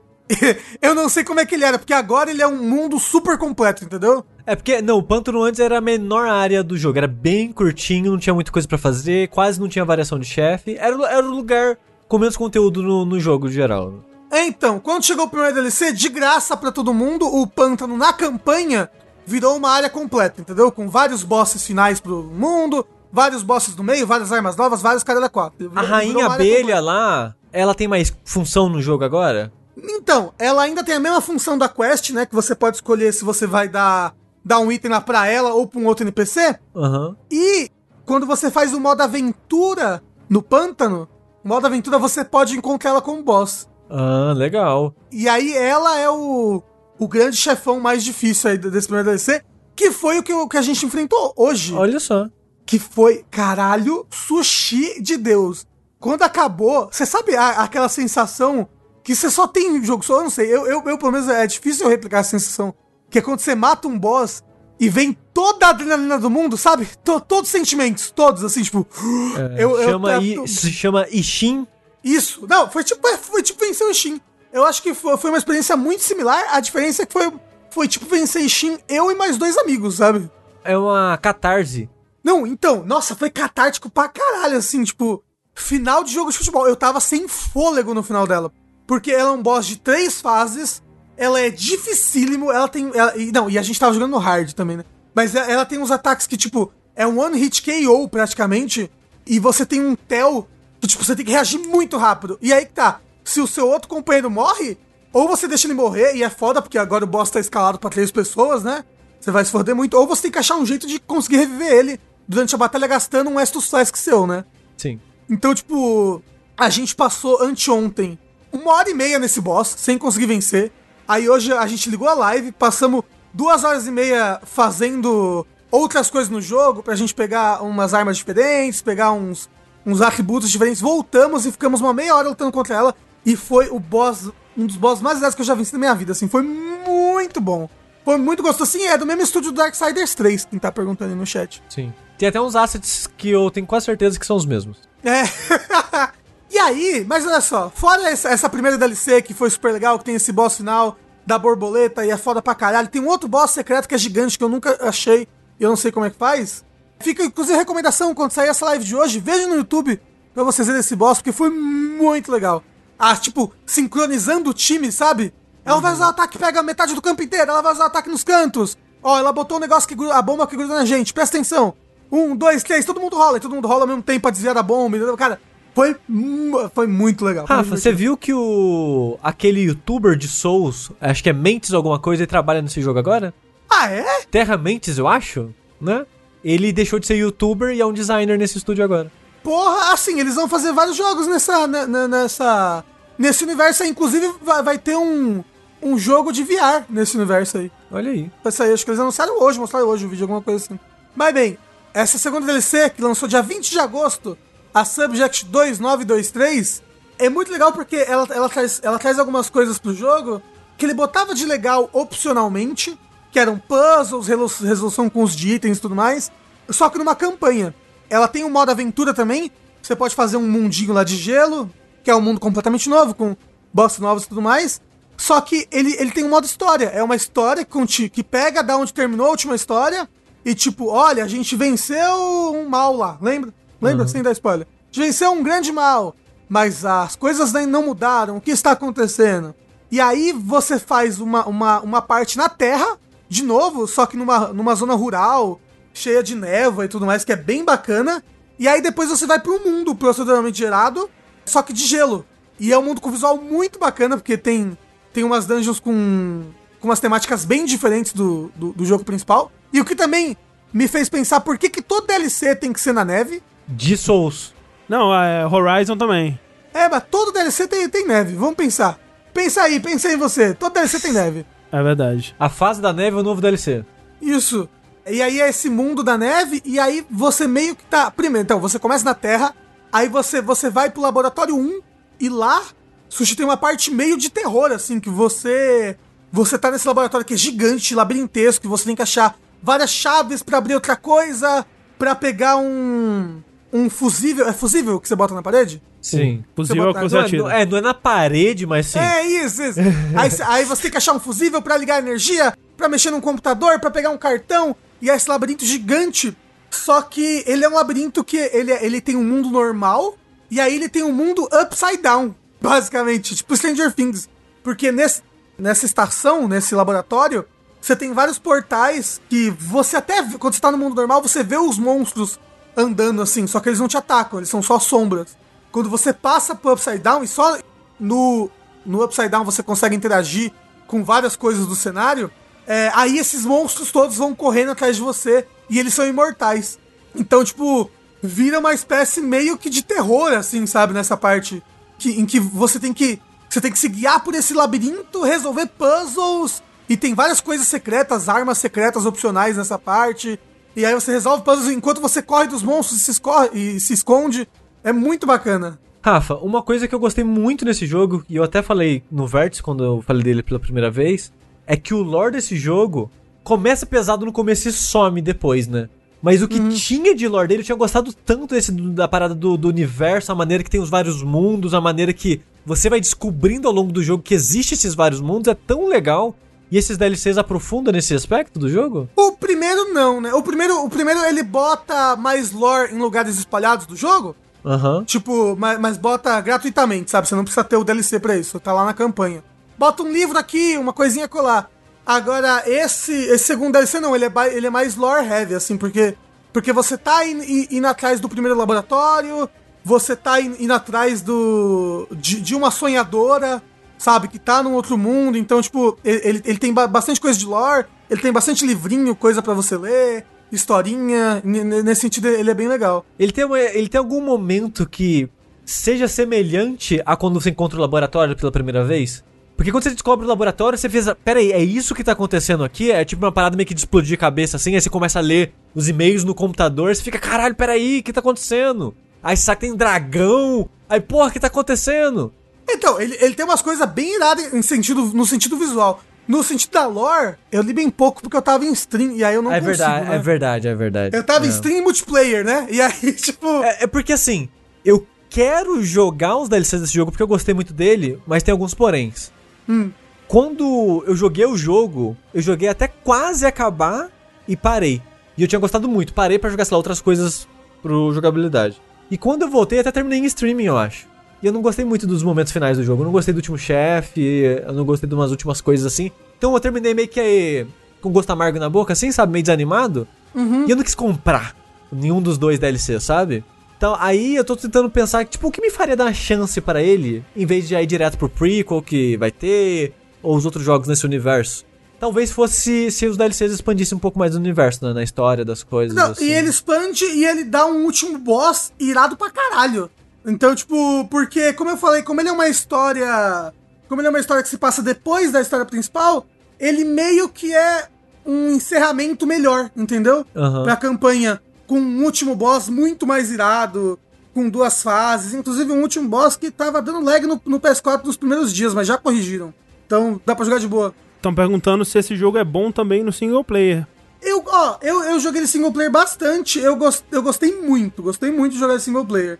Mas o, eu acho que jogando multiplayer foi uma experiência completamente nova, assim. Tipo, como eu falei, de, de ter que num jogo Souls fazer um- uma, uma coordenação pesada de equipe e habilidades. Tipo, a gente enfrentou um, um outro boss hoje, a gente chama ele de DJ. Porque você enfrenta ele em cima de um disco e tem um momento que ele flutua todo mundo e roda o disco que tá volte- você. E a gente, por exemplo, coordenava as habilidades pra tipo, Yoshi, bota um escudo. Aí quando ele usar tal ataque, usa esse escudo que fica ao redor da gente. Tinha um outro boss que é tipo besouro. Ah, meu Deus, quando ele invoca uns besouros, eu vou botar uma habilidade que é tipo um chocalho. E aí os besouros se juntam todo lá. Aí pelo que você pode usar sua habilidade, que é uma, uma, uma explosão, e explode ele. Porque, como ele é um Souls, mas também ele é um jogo de party, você consegue fazer builds bem variadas nele. A minha build é tipo meio que fuma água, assim. E cada set completo muda a maneira que você joga, né? Eu tava. É. Eu tava jogando com um set que eles mudaram como ele funciona, que é aquele do esqueleto, que é o secreto do deserto. Você pegou esse? Aquele que você compra no, mer- no mercador? Não, né? Não, não, você compra ele, mas é no mercador secreto que você tem que fazer um puzzle no deserto pra encontrar ele. Ah, eu acho que eu nunca encontrei esse mercador, porque eu nunca Nossa. vi esse. é, Eu, nunca, eu, não, eu não achei esse set. Eu lembro que você, quando a gente foi jogar junto, você entrou com um set que era mó alienígena. É, é esse daí mesmo que eu Né? tô falando. Eu, eu nunca achei. E é muito louco porque quando os sets estão completos, eles ganham uns buffs Um diferentes, né? Uhum. E, tipo, às vezes é um que é bom pra arma de tiro único. Ah, se você tem uma arma de tiro único, ela vai causar mais dano no headshot, sei lá. Uhum. É um set que vai te incentivar a usar sniper ou, aquela- ou besta, né, que só tem um tiro e coisas do tipo. E você equipa o set, e você equipa o colar e anel também pra Sim, mudar sim. bastante as builds. E, e essa armadura que eu tava usando, eu acho que ela era muito forte e eles mudaram completamente como ela funcionava. Ela virou outra coisa. Eles balancearam nessa armadura diferente. Mas ainda assim ela continuou muito boa. No, tipo, eu não via por que não usar ela jogando sozinho, sabe? Uhum. Que era. Acho que quanto mais. Pra cada inimigo que você matava, você causava mais dano. Só que, tipo, meio que no contador que ia, sei lá, até 5. Eu acho que era algo assim. E pra cada dano que você tomava, esse contador ia descendo. até ficar no negativo. E no negativo, em vez de você causar mais dano, você tinha mais defesa. Ah, caramba. Então é tipo, quanto mais inimigos você mata, mais dano você causa. Quanto mais dano você toma, mais defesa você ganha. Então era uma armadura que ela sempre tava te ajudando em algum sentido no que você precisava naquele momento. Uhum. E eu achava o design dela um edge muito legal. Então não tinha por Era que não u- usar aquela armadura. Mas, tipo, isso no single player, eu joguei ele todo sozinho no single player. Eu achei muito legal jogar no single player. Eu nunca abria para as pessoas entrarem no meu mundo. Porque se você, você pode abrir para as pessoas entrarem no seu mundo. E se você tá jogando no PC, que é onde tem mais jogador, as pessoas vão entrar rapidinho. Mas o que eu fazia direto era, tipo, terminei o deserto, vou ajudar as pessoas. Eu vou procurar gente pedindo ajuda pra jogar no mundo das pessoas. E eu já terminei o mapa do deserto, o mapa do pântano, o mapa da cidade, tipo, várias vezes, do começo ao fim com outra pessoa. Tipo, eu entrava no mundo da pessoa- ela tava no comecinho, e eu seguia com ela até o final. E era muito maneiro jogar em co-op com um desconhecido. Mas, quando eu joguei com o André, foi acho que a parada mais legal do jogo. Ah, Foi a parte que eu mais me diverti. Tipo, eu gostei muito de jogar ele sozinho, mas o stream que a gente fez deve estar arquivado no nosso canal do YouTube. Mas o stream que eu fiz com o André do comecinho do jogo era muito de coordenação, e era muito disso de... é, mesmo em level baixo, ele exige muito que você esteja coordenando e, e cooperando, né? Muito legal. É, e tipo, era o, o André até comentou isso na época, que era tipo... Nossa, será que é isso que as pessoas falam da, da raid de jogos online? Porque tem muito jogo online, sei lá, Destiny. Você tá jogando junto, não pede muita coordenação. Vocês só estão atirando nos inimigos juntos, né? Mas quando a gente tava jogando o Remnant, o lugar normal do jogo, não, você precisa de coordenação. Você precisa agir junto, vocês precisam de posicionamento bom. Vocês precisam planejar pra um curar o outro, esse tipo de coisa. Tipo, o André tinha magia de cura, o André tinha que planejar onde ele ia usar a fumacinha de cura no chão, sabe? Então, tipo, eu sinto, eu nunca joguei uma raid mega elaborada de MMO, mas eu sinto que esse jogo é o que mais chega perto disso sem ser de fato uma raid de MMO. Ele constantemente tá pedindo isso de você. E eu imagino que no DLC, que o Rafa tá falando, peça ainda mais. É, não, a- até porque agora ele tem as dificuldades, né? Então você pode jogar todos os mapas no normal, no hard, no super difícil e no nightmare, assim, sabe? Uhum. Então, tipo. é, no difícil, a gente pena pra caralho. A gente precisa de muita coordenação até no primeiro mapa do jogo, da Terra, sabe? Se a gente quiser refazer ele. Agora, agora por exemplo, o que é bacana, a minha build, é- ela é quase toda mago. Então ela é toda focada pra mim. Eu atiro, mas lo- logo eu encho a minha barrinha de magia da arma. E aí eu casto várias magias diferentes o tempo todo. A, a build do, do Yoshi é uma build sniper. Apesar de que ele é um sniper que corre na frente de todo mundo pra ficar na cara dos bichos, né? a, a build do Pelux é uma build melee. Ele botou tudo de melee. Assim, então, tipo, quando ele dá ataque carregado, ele fica com escudo, por exemplo, sabe? Ele tem, ele tem várias coisas de melee, então ele vai estar sempre na frente dos bichos e ele vai tomar menos dano. Então, tipo, a gente consegue se coordenar e, e mesmo assim chega num boss e eu falo, caralho, que boss difícil, meu Deus, você pode trocar a armadura. Sabe? Você, você, você volta lá no mundo, porque você pega bastante item de, de dar upgrade. Sim. Você bota uma outra armadura, você pode testar uma outra build. Caralho, eu, eu tô me divertindo demais, recomendo muito esse jogo. Aproveita que ele vai entrar de, de, de graça aí na. De graça, mais ou menos. De graça pelo não útil, né? Mas que, que ele vai entrar aí no Game Pass. Chama os amigos, joga ele. Ele é bem difícil. Putz, que bom mas que esse ele jogo é, entrar no ele Game é uma. Pass. Que eu acho que é outro daqueles que é um jogo que mais gente tinha que jogar. É, ele é um jogo É. que quando você olha, você vê o nome e você vê a capa, você pensa, que bosta. E até o preço, É. tipo, o- é bom o jogo ser barato, porque ele no PC ele não é tão caro assim. Uhum. Ele lançou acho que 30 dólares lá fora, no Steam aqui tava tipo, sei lá, 60, 80 reais. E pra um jogo que tem centenas de horas de conteúdo, se, for, se você quiser fazer tudo, sem os DLCs, ele, ele é um jogo que rende muito. E ele é muito bom, porque você pensa, tipo, o jogo anterior desse estúdio é Darksiders 3, que não é um jogo tão bom assim. Ele tem as coisas legais, é bom pra quem é fã de Darksiders, mas não é um jogo tão bom assim. Ele é um jogo que você tá jogando, você não acredita que ele é tão bom. Que ele não devia ser tão bom assim. Ele é muito gostoso mas de ele jogar. é, sabe? muito gostoso jogar. O peso do personagem das armas, é tudo muito É, bom. E perguntar, é bom jogar no controle? É muito bom jogar no controle também. Eu jogo no controle. É, Eu, ia- eu, tipo, ia confessar que assim, no começo, né, das primeiras vezes até que eu vi vocês jogando, acho que tava- talvez o sushi até, eu olhei e não, não, e não pareceu grande coisa. Mas eu comecei a pensar mais nele quando a gente tava gravando nosso podcast de melhores do ano. Que a gente falou bastante dele até, né? Uhum. No, no meus melhores. E aí eu falei, ah, ok, tem algo aí, mas acabei não jogando. E agora vocês falando, comentando mais e tal, tá dando uma vontadezinha de jogar assim. Vamos, vamos fazer isso aí, Tengu. O Rafa tem a Vamos parte lá. dele, vamos fazer a nossa. É isso, eu, você e Bora. o Sushi, Tengu. Porra! Ou, ou, eu ia amar ver, ver vocês jogando esse jogo todo junto. Inclusive e- esses dois DLCs. Ô, vejam a minha live de hoje, uma hora vai sair no YouTube. Vejam, foi muito bom matar aquele boss, foi irado. Mas talvez vejam a live anterior também pra você ver uma hora e meia a gente não conseguindo matar aquele boss. É, mas ele é, ele é um jogo muito bom e como o André tá falando, ele é um jogo que ele precisa do Game Pass, porque ele é um jogo que eu acho que ele, ele precisa que você supere essa barreira inicial, desse preconceito do visual que não é tão interessante assim, ou do E do nome, nome, né, que que é a- um te afasta. É, ou até mesmo você falar, ah, eu sou os tirinhos, você fica, ah, sabe? E tipo, ele é um jogo que ele, ele tem. Ele puxa esse preconceito inicial, mas ele tem muita coisa legal nele. Então ele tá no Game Pass, mesmo que sem DLC. É, o pessoal tá falando é que já demais. tá no Game Pass, inclusive. É, então joga. Show, show.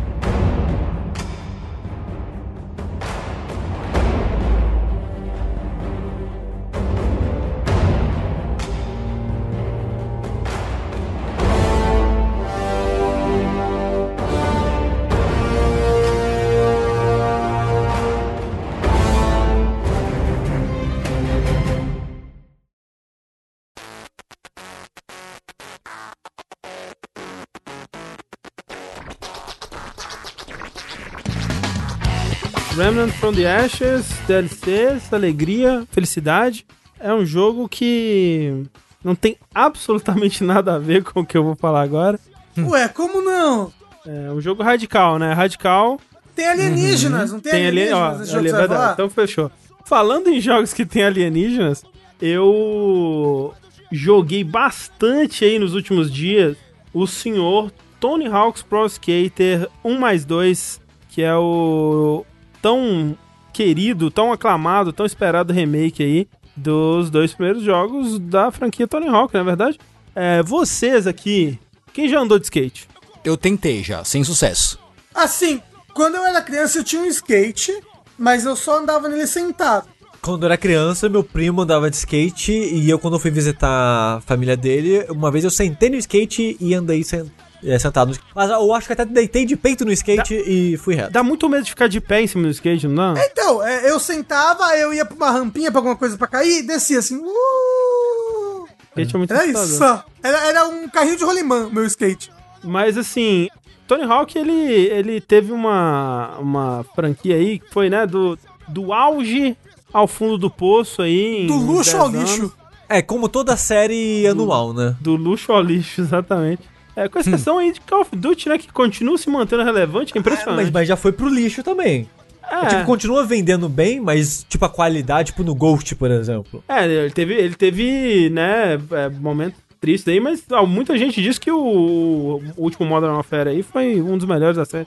Enfim, Tony Hawk, é, né, lá com seus três primeiros jogos aí, foram jogos é, seminais aí, criaram um, um- praticamente um gênero, moldaram, né, até o, o skate no mundo real, né, assim, é muito louco, eu tava vendo, tem um, tem um documentário, né, que, que saiu recentemente, que chama Pretending I'm a Superman, com um excelente nome, inclusive, que é justamente sobre a franquia Tony Hawk. Assim, o documentário não é muito bom, não, mas é interessante de você ver, assim, o impacto cultural que Tony Hawk teve, assim, na, especialmente na, na, na comunidade skater, assim, o quanto que, coisas, por exemplo, que eu nunca tinha parado pra pensar, mas que é verdade, que assim, quando você vê as pessoas jogando Tony Hawk, você vê o, que, o que é possível de fazer em Tony Hawk, é muito mais absurdo do que os skaters de verdade conseguem fazer, né?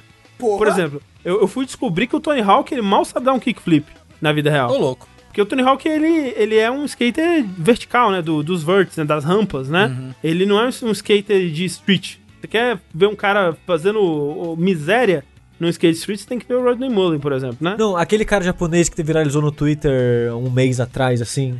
Ele faz manobra com, tipo, com dois skates ao mesmo tempo. Caralho. Que? É, tipo, ele vai pulando de Ele um tipo skate. Zoro. Ele usa o skate no pé e na boca. Não, por é- isso. Ele vai pulando de um skate pro outro, vai apoiando um no outro. É. Eu esqueci o nome, é um skatista japonês que parece que ele faz parte de uma. de uma nova vertente de skates assim, de, de jovens, de meio de, de improvisar. É quase um, um jazz session de skate que você Sei. pega o skate e começa a improvisar um monte de manobra maluca no, na- no chão. Que parece que o pessoal mais old school não gosta muito desse estilo. Eu não sei. Talvez Eu- seja a parada do Rodney Mullen lá, o, o- É. o skate, skate freestyle lá. É. E eu, eu achei. Eu achei curioso ter essas vertentes e brigas de skate atualmente, assim, mas. que o que eu tava querendo dizer é que, tipo, e, é, né, quando você vê o que é possível fazer no Tony Hawk, é, especialmente na época que os primeiros jogos saíram, e você olhava o que os skatistas de verdade conseguiam fazer, era muito aquém, né? Né? Tipo, o Tony Hawk era muito mais absurdo. Só que aí, assim, o que aconteceu? Teve toda uma geração que cresceu e foi influenciada a jogar, a, a começar a andar de skate por causa de Tony Hawk, acreditando que tudo que era possível no Tony Hawk era possível na realidade. E aí, eles, sem saber que isso não era possível, eles tornaram possível. Então, o Tony Hawk influenciou ah, uma nova geração na, na, na ousadia do que é possível né, no mundo do, do, do skate aí, enfim. Então, assim, foi um jogo que teve o seu auge, né, muito, assim, ele foi, eh, em sua época, a franquia mais bem sucedida da Activision, e foi anual aí por quase 10 anos. Não necessariamente estava fazendo jogos ruins, mas uns jogos que eles estavam cada vez distanciando mais da proposta inicial, tentando ter sempre coisas novas. Até que a gente chegou nos infames Tony Hawk Ride Shred, que eram aqueles que vinham com um acessório de, de skate. Depois a gente teve o Tony Hawk 5, que é aquela tristeza, nem cheguei a jogar. Mas era um Tony Hawk que ele tentava forçar o online na sua goela e aparentemente era terrível de controlar, não, eu realmente não sei. Entrava alguém, te va- invadia o seu mundo, né? Com um skate, te matava, era terrível. Teve também uma outra tentativa de fazer um remaster, né, e tal, que não foi muito bem sucedido também. Mas aí, eis que chegamos com os remakes, remasters aí, como você queira chamar, do 1, 1 e 2, é, num pacote só, num pacote só de 40 dólares, inclusive, eu não sei quanto ele tá custando no, no, no Steam, mas é bastante conteúdo para o que eles estão pedindo. Já teve um remaster, remake do 1 e do 2 antes, É, não o que eu, eu acabei de falar, Rafa. Não, já teve antes desse. Então, eu outro. falei dele. Falou? falei. Desculpa, eu devo ter brisado. É, então, esse daí que você tá falando, que é o, é, o Tony Hawk's Pro Skater HD, ele, ele pega muitas fases do, do 1 e do 2, mas não é um, um remake dos jogos, né? Ele, ele é um novo jogo com algumas fases, tipo, é um best-of do 1 e do 2, depois saiu o DLC com algumas fases do 3 também, mas não são todas as fases, e elas são diferentes, ele muda algumas coisas e tal. E esse é realmente pra ser como foi os remasters, né, que eles chamam, mas na verdade é remake, do Crash, né, do Spyro e tal, que é aquele remake bem fiel mesmo ao original, só modernizando alguma coisa de jogabilidade e tal. E o que eles fizeram aqui foi interessante, porque assim, eles recriaram as fases muito fielmente, assim. Da maioria delas é, é assim, é um para um a, a- fidelidade do que eles fizeram, é muito legal de, de ver. Em outras eu achei interessante ver como que eles interpre- reinterpretaram, né, o que, que tinha, por exemplo, na fase do, do hangar, que é a primeira fase do 2. No original ela tinha uma cara muito parecida com a do armazém, né, que é a primeira fase do 1. E eu sempre achava essas duas fases muito parecidas, assim, eu achava meio estranho até. É, até o layout delas é bem parecido. E no, nesse remake eles tentaram dar uma diferenciada. Então o hangar ele tem uma cara mais moderna, assim, na, tem no Half Pipe que tem logo no começo dela, que antes era de madeira, eles fizeram como se fosse o interior de um, um avião agora que tá sendo construído. Então ainda é um Half Pipe, mas tá mais é, integrado no contexto do, do mundo. Achei muito, muito legal como que eles reimaginaram muitas coisas assim. E eu, essa confusão, André, eu confesso que eu tive. Quando eu fui jogar a primeira fase do 1, eu. Mas não tinha uma hélice? É, então. Cadê o helicóptero? É, Porque na minha cabeça era aquela fase, sabe? Sim. E aí, em questão de, de mudanças mesmo, assim, a principal que eles trouxeram é que eles meio que é, adicionaram é, mecânicas, né, dos jogos posteriores até. Então, por exemplo, mesmo no Tony Hawk, no Tony Hawk 1, faltava muita coisa ainda, né, do, do que a gente conhece como a experiência Tony Hawk hoje em dia. Daí no 2 eles adicionaram o manual, né? Tipo, é, é muito estranho pensar em Tony Hawk sem você poder fazer o manual, né? Que é, é, é- que é como você. Folhei o livro, né? Isso, Ler você folheia-. Você folheia o livro e é, e é assim que você é, linka é, combos, né, uns nos outros, né? Você finaliza uma, uma manobra e engata o manual em seguida, e aí aquilo te leva pra próxima manobra sem quebrar o combo, né? Peraí, manual, manual é aquele negócio que a pessoa fica se equilibrando numa rodinha até chegar no lugar. Isso, que aí fica com o medidorzinho de equilíbrio e tal, até você ir pra outra manobra. Eu sempre caía. É, então, é, fazer isso no videogame. esse é o desafio, você não pode cair, de preferência. Não, eu, eu, eu, eu era muito ruim, Tony Hawk, eu era muito criança. Eu tenho muito medo de comprar esse jogo e aí eu ser muito, muito ruim de novo e não conseguir jogar. Aí no 3, no Tony Hawk 3, eles adicionaram a parada que é o Revert, né? Que aí é outra, é outra camada de, de prolongar combo, que é agora você consegue manter o seu combo mesmo quando você vai pra rampa. Que aí quando você tá descendo, no 2, por exemplo, você descia da rampa, você já perdia o seu combo, porque você colocou as quatro rodas do skate no chão, você perdeu o combo, né? Essa que é a, a lógica que ele usa. Só que agora com o revert, você consegue, enquanto você tá descendo, você dá o revert e emenda no manual. Então você consegue ma- eh, fazer, manter o combo ainda assim.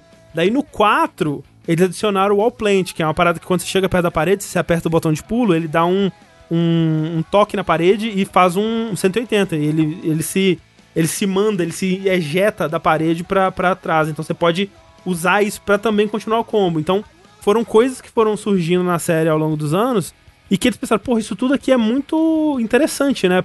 Deixa o jogo muito mais rico, muito mais complexo. Vamos adicionar isso tudo, inclusive nos mapas, né, do, do, do Tony Hawk 1, né? E, e eles te dão a opção de, de jogar só com o que era possível no 1, eles te dão a opção de jogar só com o que era possível no 2, mas o, o padrão é você já jogar com isso tudo possibilitado e eu acho que torna o jogo melhor de modo geral, porque é, acrescenta muito mais possibilidades, né? E pra isso, eles deixaram os desafios é, mais interessantes também nas fases, né? Porque o Tony Hawk 1, ele tinha os, os desafios de pontuação e os de coletar é, as letras e tal. Eles tinham, eu acho que eles tinham tipo cinco desafios por fase, né? Enquanto 2 tinha 10 por fase. E aí eles colocaram mais cinco desafios novos em cada uma das fases do Tony Hawk 1 pra deixar eles no mesmo nível, né, das fases do 2.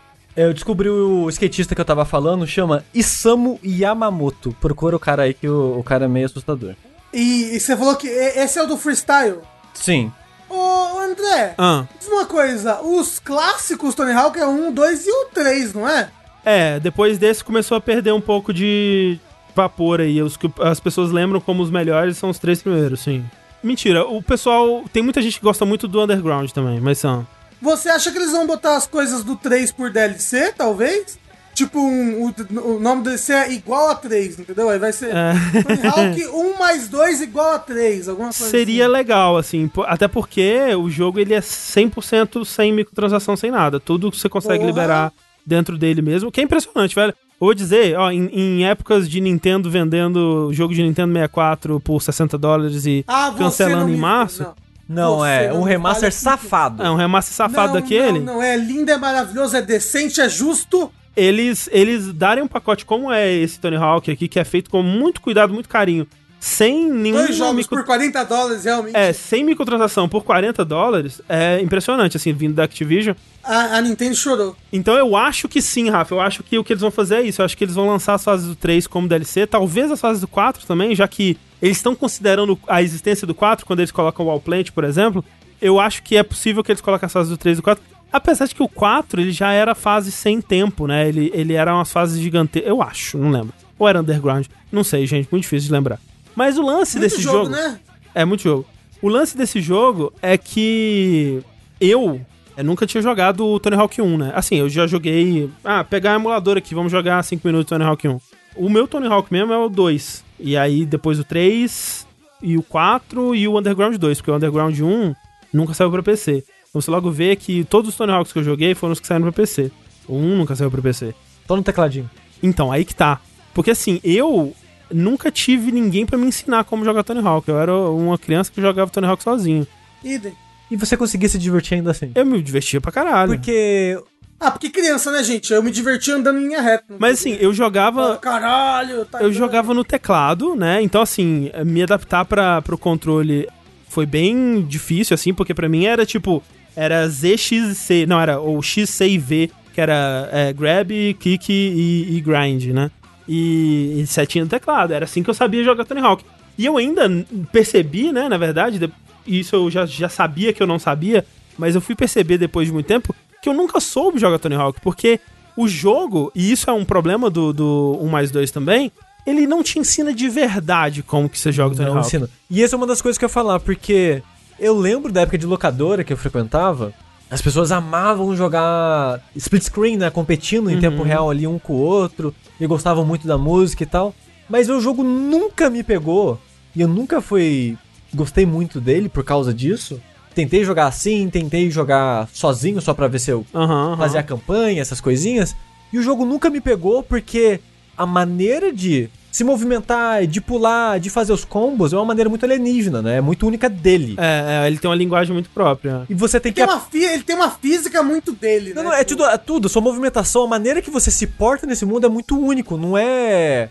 Você não, le... você não traz experiência de Não outros traz, jogos é. pra esse. Você tem, tem que, que- aprender esse. Tem que internalizar uma lógica que é muito específica dele. é. Exato. E e isso que eu tô falando, eu, eu entendi mais hoje em dia rejogando o remake, né? Mas é um sentimento que eu só tô traduzindo do que eu já sentia antes.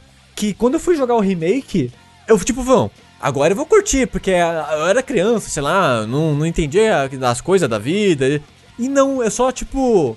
Até eu superar essa barreira de eu aprender esse idioma e eu conseguir me expressar nele, eu não consigo me divertir. Uhum, uhum. O eu batendo cabeça, caindo no chão, tentando fazer uma manobra que eu girei errado, que eu não fiz aquilo, ou me frustrando porque eu não consigo fazer combo longo, porque eu Aham. ainda não aprendi Sim, como sim, sim. combar as coisas direito, e o jogo não te ensina a fazer nada disso.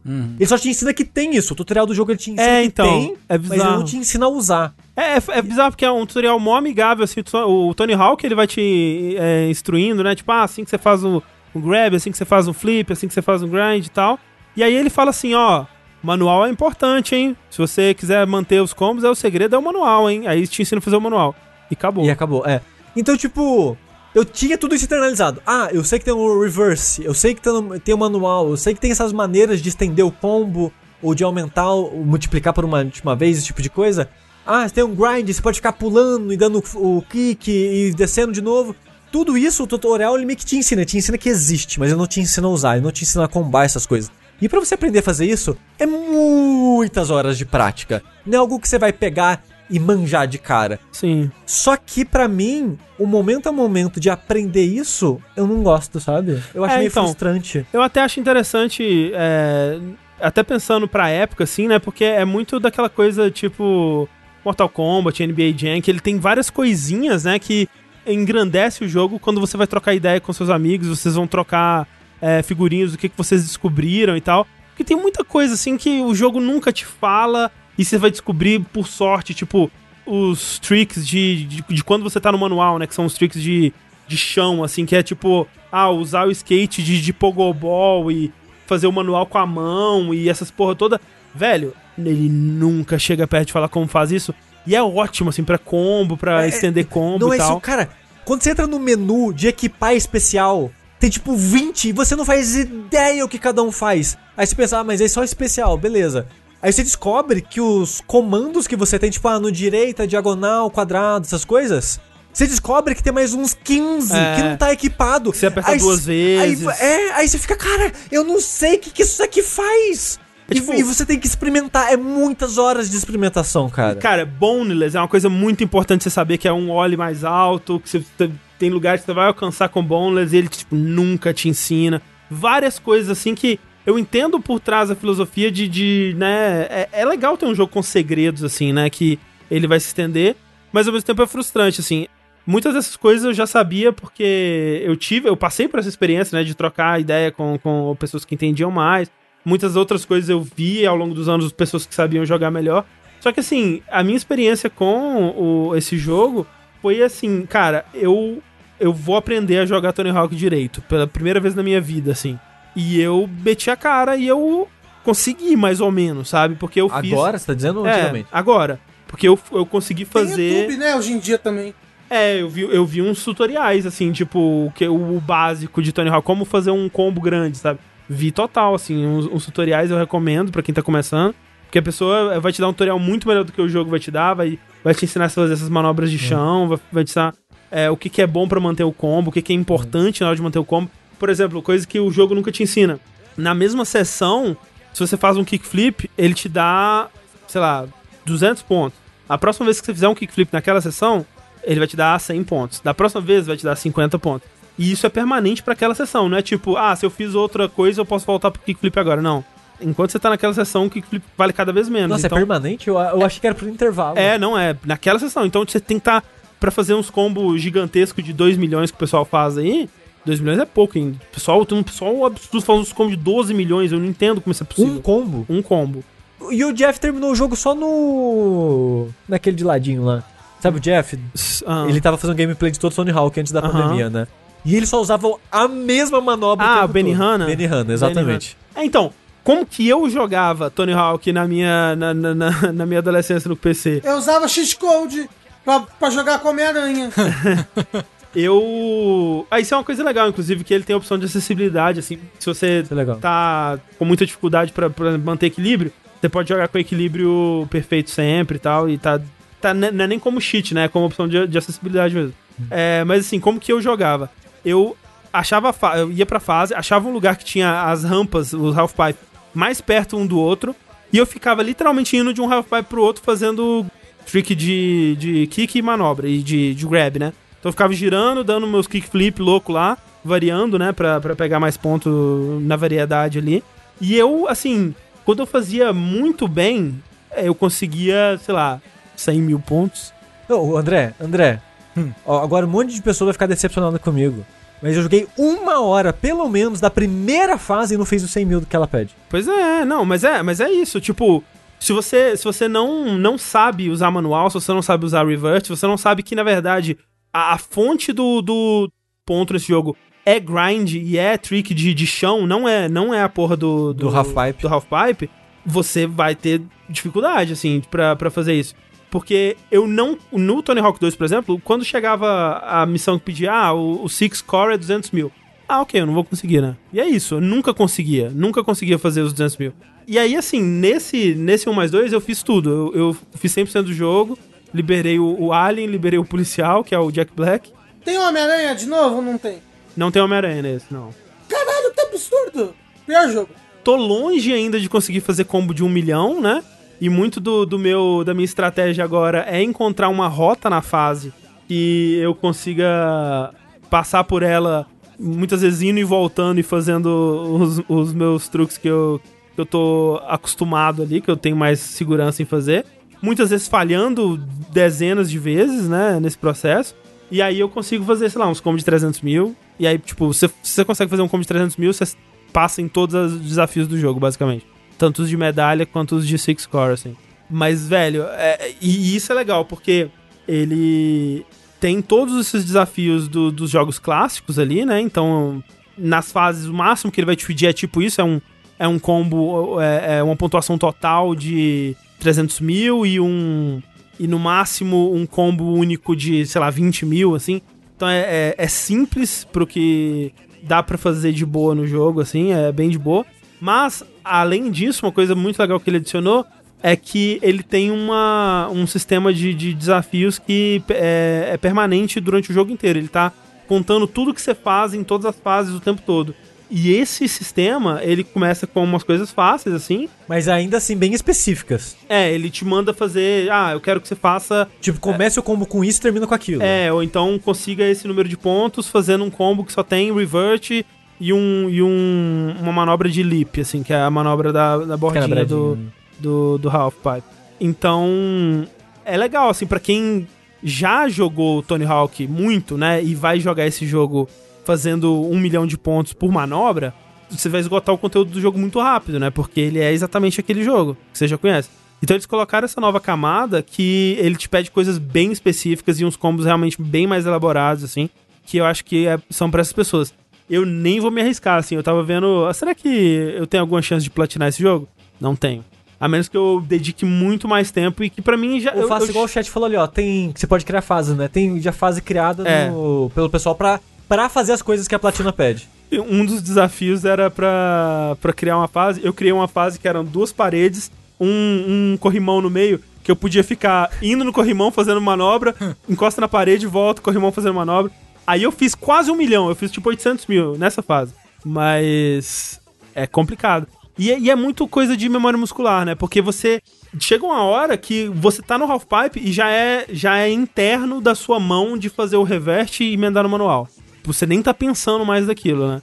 É, e- É, é um novo idioma mesmo. É um novo né? idioma, É, é. a parada de você internalizar todo esse novo sistema de existência e brincar com ele. Tipo, o chat tá falando, nossa, X, isso é muito ruim. Joga aqui Mas o falou chat. brincando, falou Joga que brincando. o chat vai te ensinar. E não sei lá o que. Quando eu era criança, eu aprendi tudo isso sozinho. É porque tem muitos da. O jogo é isso, tipo, você tem que bater a cabeça e aprender. E exato, quando você é exato. criança, você é muito mais paciente pra esse tipo de coisa. Aham. Hoje em dia, quando eu vi que o jogo ele, ele não te ensina nada disso, e é um momento a momento que pra mim é frustrante porque eu sinto que eu não tô fazendo nada, só tô caindo e caindo e caindo e caindo, não consigo fazer nada no jogo, é muito frustrante. Aí quando eu penso, ah, talvez eu tenha que fazer uns combos diferentes, eu vou ver a lista de combo, tem um monte de combo que eu não sei o que é, sabe? Então, tipo, ele é um jogo que ele é péssimo pra te introduzir, mas quando você domina os verbos dele pra você se expressar, não, eu não tiro, não tô falando que o jogo é ruim, sabe? Ele, o jogo é incrível nisso. Mas pra você começar, não é pra mim, sabe? Ele é muito frustrante pra começar. É, eu vou dizer que eu tive essa experiência também, assim, de. Quando eu abri o jogo a primeira vez, lá na fase lá do, do coisa, eu também, eu, eu peguei os coletáveis, né? Beleza, vamos tentar fazer ponto. Ah, eu não sei fazer ponto, não, gente. Fudeu. e eu fiquei muito frustrado e fechei o jogo e falei, é, acho que não vai ser dessa vez, não. Aí eu falei, não, eu vou aprender Tony Hawk. Pá. Aí eu vi tutorial, bati a cabeça um pouquinho mais e fui é- melhorando. Ele é um jogo que você tem que se dedicar muito. É. Quando você é criança, você vai passar um ano jogando esse jogo, um Sim. ano e meio, com todos os seus amigos, e você tem o tempo do mundo, né? Exato, É exato. diferente. É. Ô, me, me diz uma coisa, em questão de, de customização dos personagens e tudo mais, Aham. É, nesse daí você já podia, já pode criar o seu skatista? Pode, assim, eu acho que o primeiro que te deixou criar foi o 3, talvez? Dois. O 2 já tinha? Ah, É que o- Não, não. O 2 tinha campanha, mas você tinha que usar os skatistas existentes, eu mas, acho. mas você podia criar no 2. Eu acho que não. Eu acho que era campanha de evoluir os skatistas já existentes. Eu acho. Que o 2 era isso. É, o 2 foi o 2. O 2 já Ok. tinha como criar. É, ele tem um modo de criar skatista, é bem limitado, na verdade. Ele é, é daqueles que, tipo, ah, tem, sei lá, 10 caras padrão, não tem tipo slider pra você moldar a cara direitinho. Não tem tanta opção de cabelo e de. de- Não, de- porque- Tipo físico, por exemplo, eu não posso fazer um skatista gordo, por exemplo. Sabe? É, eu não podia fazer um skatista que o rosto nem lembrasse o meu. É, eu fiz a, uma, a L do The Last of Us. Ah, É do os skatista. skatistas, eles têm todos uma skin só? Tipo, é todo mundo jovem, não pode jogar com Tony Hawk 60 anos de idade. É, não, não, na Não, verdade. todo mundo velho, Todo na mundo verdade. velho, é só o Tony Hawk 60 anos de idade, na verdade 50 e poucos. Todo mundo tá velho, ninguém tá novo? É, porque eles pegaram, eles escanearam, né, os, as pessoas. Tem skatista moderno que tá jovem, Sim. mas os skatistas clássicos que já tinham, eles estão com a idade de hoje em dia. Tem o filho do Tony Hawk Caralho, aí, que loucura. é, Rafa. Você... Eu quero, eu quero, eu quero ver uma beldade. Tem, tem umas beldades, tem umas beldades. É, mas assim, foi muito legal e essa experiência eu já, já tô meio que assim, pô, tomara que eles lancem as fases do 3. O 3 é. Talvez dos Tony Hawks que eu pude jogar, né? Dos que saíram pra PC, acho que o 3 foi o que eu menos joguei de todos, assim. Gostaria de dar outra chance aí. Diria que esse é o melhor Tony Hawk já feito, André. Provavelmente, porque assim, além de, de tudo isso, né, dele ser muito bonito, e eu joguei no PS4, né, mas no PC, velho, eu, eu tava vendo o vídeo do Digital Foundry, os efeitos de iluminação, assim, tá, tá sinistro o jogo, e, e rodando liso, né, tipo no, no PS4 normal que eu joguei, é 60 frames cravado, assim, não, não, não cai abaixo disso. E é bizarro você pensar que o do, do PlayStation 1 era 30 e, e dropando, né? E, e não só isso, eles, eles. A física do jogo é melhor, né? Você tem um- um- um- uma sensação de peso que é mais gostosa de controlar. Eu acho que os caras mandaram muito bem. Tem toda uma parte de multiplayer que eu nem toquei ainda. Não sei se eu vou, vou tentar, vou me arriscar. Eu tenho muito medo. As pessoas que jogam esse jogo, elas jogam muito bem. Eu tenho medo. Não, é. Eu vejo uns vídeos das pessoas jogando, eu fico muito intimidado. Olha que porra é essa? O cara fez 6 bilhões de pontos aqui agora no vídeo. As pessoas tiveram 15 anos pra dominar esse jogo, André. É, então. Mas eu fiquei muito feliz com a experiência. A trilha, né, que a gente tanto falou lá, tem, tem a música do, do Charlie Brown, tem o Confisco. Qual música que tem? É, Confisco. é? Tocou várias vezes. Caralho, eu falei Qual que é 15, era pra ser tipo 25. Puta que pariu a idade, né? É, pois é. Qual que é confisco? Confisco, é confisco, esse é o meu trabalho, confisco, confisco, confisco. Não tocou pra mim, tem que fazer alguma coisa específica pra tocar? Não, é porque a, a playlist é bem grande, né? Porque além das músicas do 1 e do 2, eles adicionaram mais um monte de música. A, a das novas, assim, não tem... tem. a Se For Skate? Não tem se for skate. Porra, eu acho que é a única música que eu conheço. Se For Skate, porra. Essa não tem. Mas é, eu gostei bastante das. Da, é, acho que das, das clássicas só faltam, acho que umas três, que eu nem sei quais são. Todas as que eu realmente gosto estão lá. E da. né, tem, tem Superman, tem No Tem Cigar, Nirvana? não tem Nirvana, tem. Não tem Nirvana The Band The Show? Não tem. Tem May 16, tem a, tem a porra toda. E das músicas novas, eu gostei da maioria também das que eu, das que eu ouvi. Tem umas que eu acho que não encaixam muito bem dentro do- da proposta do jogo. Mas tem uma. Cara, tem umas músicas que eu fiquei, cara, essa música era do jogo clássico, né? E não era, era música nova que eles colocaram. Inclusive, eu vou pedir pro nosso querido Edu aí encerrar o podcast com uma das músicas novas que eles colocaram, que eu estou viciado nela, que é maravilhosa. E é é a cara da música da, da época desses jogos, que é uma música do Ataris, que é. Esqueci o nome, como chama a música. Mas é a música do The Ataris que tem no, no, no jogo aí. Muito, muito boa. Muito boa a seleção de músicas, muito boa a trilha, de modo geral. Jogo do ano. Não, mas Nirvana É um não jogo. combina. Gente, eu não tô falando Nirvana. Tô falando do Nirvana The Band The Show. Também não combina. Diferente. Também não Pô, combina. Combina, ia ser super legal. Mas é isso, Tony Hawk, Tony Hanks. Pô, eu vou dizer, eu Toninho Falcão. eu caí num, num buraco aí de. né?